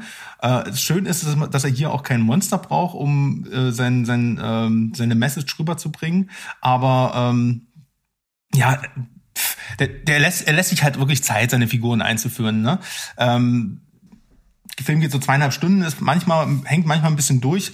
Aber mich hat das nicht so gestört, muss ich sagen, weil die Atmosphäre und Dialoge wirklich durch die Bank großartig sind. Und die Geschichte ist halt im Kern das klassische Thema vom Aufstieg und Fall eines ehrgeizigen Menschen. Das, was halt, was halt ein großes Drama so ausmacht. Und für mich hat das vor allem durch die grandiose Leistung von Bradley Cooper, den ich irgendwie immer ignorieren will, aber dann kommt er mit übelst geilen Filmen um die Ecke. Also mittlerweile muss ich sagen, dass der echt abliefern kann. Und äh, da spielt hier halt ein Mann, der endlich sein Talent und damit seinen Platz in der Welt entdeckt. Der ist halt am Anfang total heimatlos und ähm, der eine Frau liebt, aber das Geld eben noch mehr und dann mehr und mehr Risiken eingeht, um das zu bekommen, was er will und letztendlich aber ganz, ganz tief fällt. Und ich konnte mich sehr mit ihm, mit seiner Figur identifizieren und habe ihm die, irgendwie die Daumen gedrückt, obwohl man ja weiß, dass er krumme Dinger macht. Ähm, ansonsten sind halt auch irgendwie alle dabei in dem Film. Ne? Wir haben hier, ähm, wie gesagt, Kate Blanchett, William Dafoe, Tony Collette, Richard Jenkins, Ron Perlman. Äh, also das Ensemble ist wieder Weltklasse. Ich, es ist ein bemerkenswerter Film, finde ich. Der beweist, dass, äh, wie gesagt, der Toro auch ein bisschen anders kann. Ähm, ist eine tolle Charakterstudie, interessante Denkansätze und in seiner technischen Umsetzung sowieso meisterhaft, finde ich. Tolle Kameraarbeit. Und ich sag mal, es gibt am Ende des Films einen Satz, der ist kein Spoiler, weil der sagt nichts aus, aber wer den gesehen hat, wird wissen, was ich meine. Es ist nur vorübergehend, beziehungsweise it's only temporary und der hat mir so Gänsehaut beschert, äh, weil das hat direkt nochmal einen halben Punkt draufgehauen, ähm, kommt bei mir am Ende auf eine 8,5. Ich fand Nightmare Alley wirklich großartig.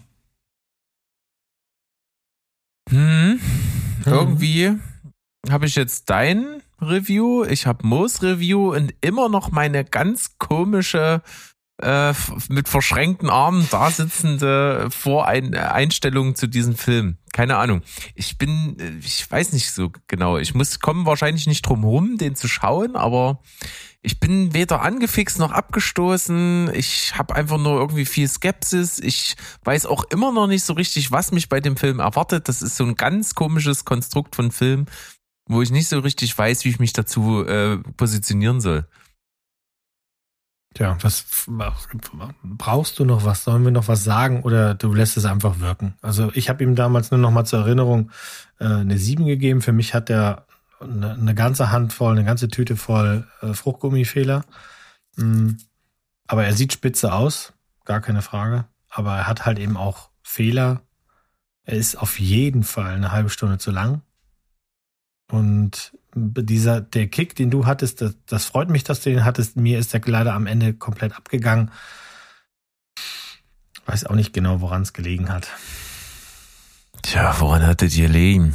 Aber guckt immer, guckt immer. Also ne, eine 7 ist ja keine verschwendete Zeit. Das ist schon ein wirklich guter Film und, und äh, von der Art, wie der gedreht ist und das ganze Set-Piecing und so, das ist alles, ähm, das ist alles schon gut. Und ich nee, muss jetzt ja. nicht unbedingt den alten Film ähm, nochmal nennen, äh, Sandro, es sei denn, jemand interessiert sich dafür, der kann aber dann auch nochmal in dieselbe Folge hören, weil den alten, das Original gibt's immer noch auf YouTube für umsonst zu gucken.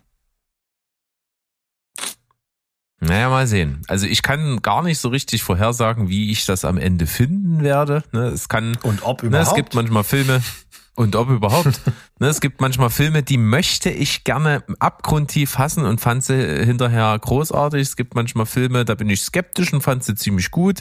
Und es gibt eben Filme, die äh, da bin ich relativ wohlwollend, aber skeptisch und das bestätigt sich. Also es gibt ja. alles.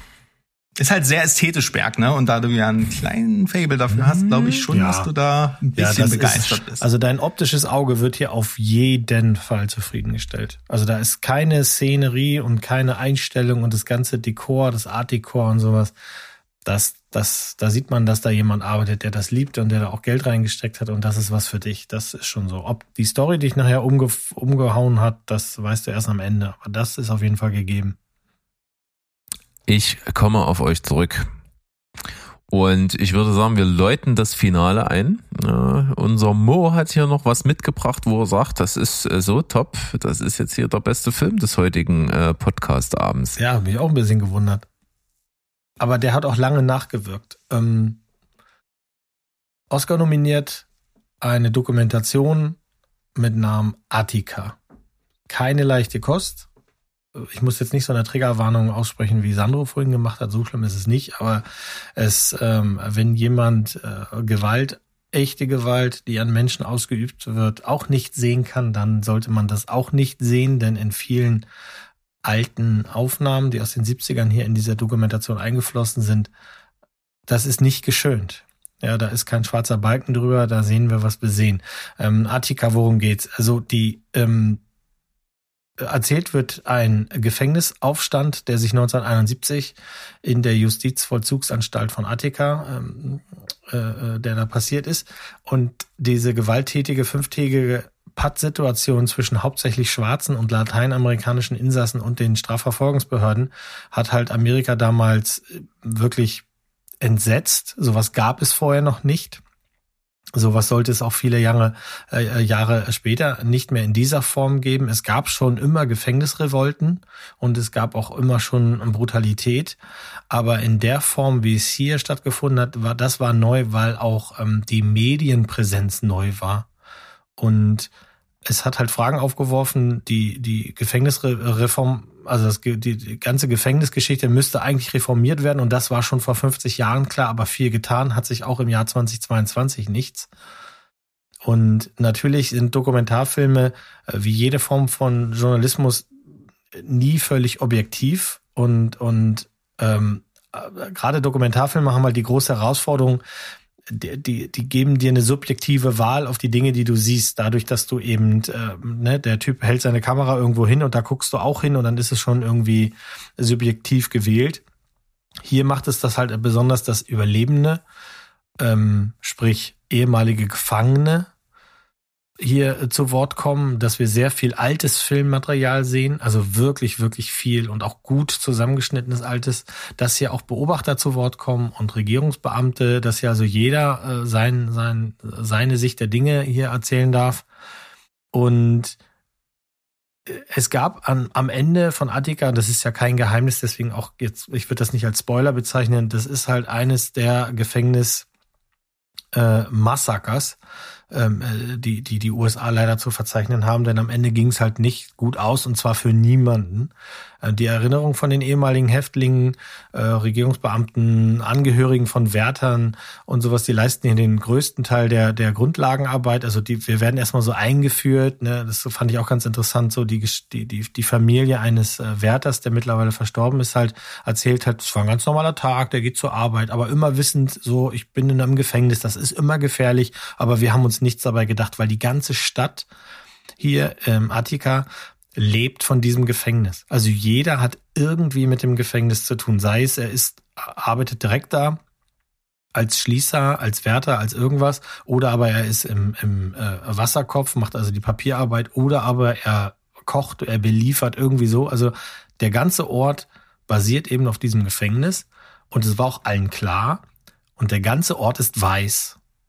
Und das war zur damaligen Zeit auch nicht ungewöhnlich, dass es Stadtteile und Bundesstaaten gibt in New York und um in Amerika, die wirklich sehr, sehr weiß sind im Vergleich zu anderen Stadtteilen, ist nicht ungewöhnlich. Aber hier war halt eben ungewöhnlich, dass eben der Großteil der Insassen ähm, schwarz und äh, lateinamerikanische Abstammung waren und nur sehr relativ wenig Weiße dabei waren.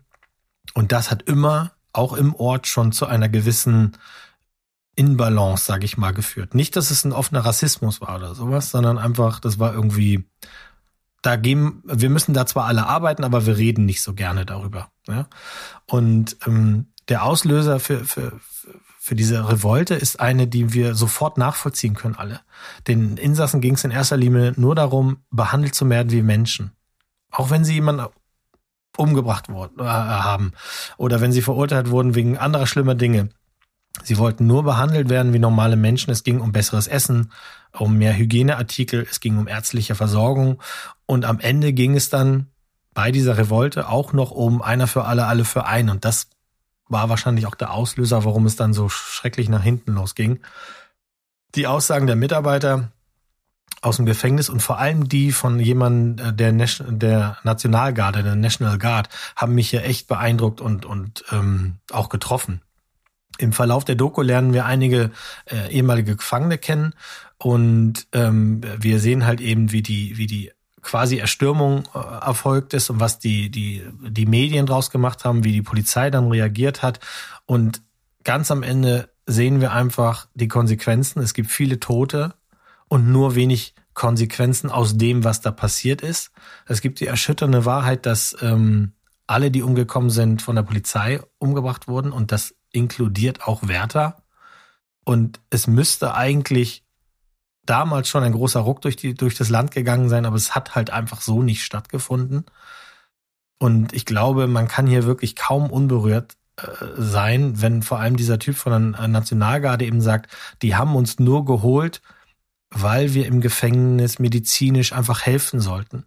Und dann öffnen sich die Türen und alles, was sie erstmal sehen, sind Tote und Verletzte, die, die wie Tiere auf dem Haufen liegen. Und die, die es überlebt haben, werden ganz, ganz schlimm wirklich ganz, ganz schlimm, äh, quasi vor laufender Kamera drangsaliert. Und ähm, wie gesagt, das ist überhaupt keine leichte Kost. Das sind, da sind ein paar schreckliche Bilder dabei. Und ich kann verstehen, wenn jemand den nicht gucken will. Für mich wäre das auch ein Gewinner gewesen für den Oscar. Ich kann auch verstehen, dass die äh, Doku von Questlove gewonnen hat. Das ist ein tolles Ding. Aber das Ding geht hier einfach mehr unter der Haut und deswegen hat es bei mir im Moment eine 9 von 10. Ja. Mann, Mann, Mann. Du bist, das ist äh, nochmal so richtig schön schwer zum Ja, Schluss. Ne? Wir tänzeln hier hin und her. Mhm. Ja, was will man machen? Aber ich habe ja schon gesagt, also jetzt mal ehrlich, ein, ein Filmpodcast der Apocalypse Now, Space Jam, äh, Nightingale, Attica und von der Liebe in einer Folge zusammen abhandelt, das gibt's nicht überall. Mhm. Nee, das ist jetzt unser Unique Selling Point. Und dazu gab's noch äh, Steven of Crack. Das ist doch super. Ja, Craig, ja, Daniel Craig. Nee, ähm, harter Tobak. Äh, ich bin natürlich, wie ihr wisst, ne, Mo hat ja hier schon mehrfach äh, die äh, eine ne Sonderfolge zu Dokus irgendwo mit reingeschmissen. Ja. Da bin ich gar nicht für zu haben. Ich bin nicht so der Doku-Typ. Äh, das wäre jetzt auch nichts, was ich mir so einfach jetzt mal angucken würde. Aber wenn es authentisch und gut gemacht ist, dann hat es natürlich auch seinen Platz irgendwo verdient. Ja, ich bin großer Fan von Dogus, aber dass ich dich da nochmal mit so richtig an Land ziehe, ich glaube nicht, dass mir das klappt, äh, gelingt. Naja. Steven, Steven, wo bist du? Vielleicht gibt's mal irgendeine schöne Doku über äh, die Entstehung eines Coming-of-Age-Romcom-Dramas. Vielleicht kriegen wir damit. Ja, das Making Vielleicht of, über Wein noch irgendwo mit rein, dann in das Ja. Ganze. Dann Das Making of von diesem Käsefilm vielleicht. das ja, würde ich mir angucken. siehst du? Ja, Quentin Tarantino dreht von Düner Liebe, wie es wirklich war. Mann, Mann, Mann. Ei, Ja. ei. Was für eine Monsterfolge. Ja, und äh, was für eine schöne Mischung, schön zusammengefasst nochmal von Sandro an der Stelle. Wunder, wunderbare Sache. Und ihr lasst uns da draußen, wenn ihr jetzt noch dabei seid, seid ihr sowieso mega krass. Ähm, ihr lasst uns dann einfach mal wissen, wie ihr das so fandet mit unseren kleinen Quick Rounds am Anfang. Das würden wir also natürlich gerne weitermachen und auch noch etwas verfeinern und äh, sind dann weiterhin gespannt und die Mischung bleibt auch so, ganz versprochen. Ja, wir können ja, gar nicht anders. Wenn wir jetzt erstmal äh, anfangen, vor allem auch solche äh, Quick Rounds und solche Gimmicks einzubauen, also da läufst du bei mir ja eine offene Tür ein, weißt du ja. Ja, da, da ist ja alles, alles geöffnet. Äh, wir haben das natürlich wirklich, äh, das muss man dazu sagen, hier wirklich innerhalb von wenigen Tagen aus dem Boden gestampft mit diesen Quick Rounds. Äh, jeder bei sich mal so ohne wirkliche Vorgaben mal aufgenommen und mal geguckt, was man so machen kann, das ein bisschen tonalisiert und so. Und äh, das ist erstmal rausgekommen und äh, da sind wir durchaus ehrgeizig, das äh, weiterhin noch ein bisschen auszureifen und das werden wir tun. Mhm. Und ich bedanke mich natürlich bei euch beiden. Es war äh, echt super, super cool. Also die Mischung, die hat's äh, gemacht. Es war nicht geplant, aber es ist einfach so entstanden und das, äh, das ist das Schöne hier. Das finde ich gut. Ich verabschiede mich schon mal an der Stelle und äh, ich, ich sag mal, Mo hat bestimmt auch noch ein paar warme Worte für euch zum Abschied übrig, denke ich schon. Nee, Freunde, das ist zwei Minuten, äh, zwei Stunden, vier Minuten, 22 Sekunden. Unten steht Sushi, das wartet auf mich. Reicht jetzt. Wie hat das Peter Lustig immer gesagt? Abschalten. Ja, dann fange ich einfach mal an. Tschüss, ciao. Und goodbye. Bleibt spoilerfrei. Yes, es hat geklappt. Wahnsinn! Aber wir waren noch einer weniger. Das ist, ist einfacher. Naja. Tschüssi. Macht's gut, reinhauen. Tschüss.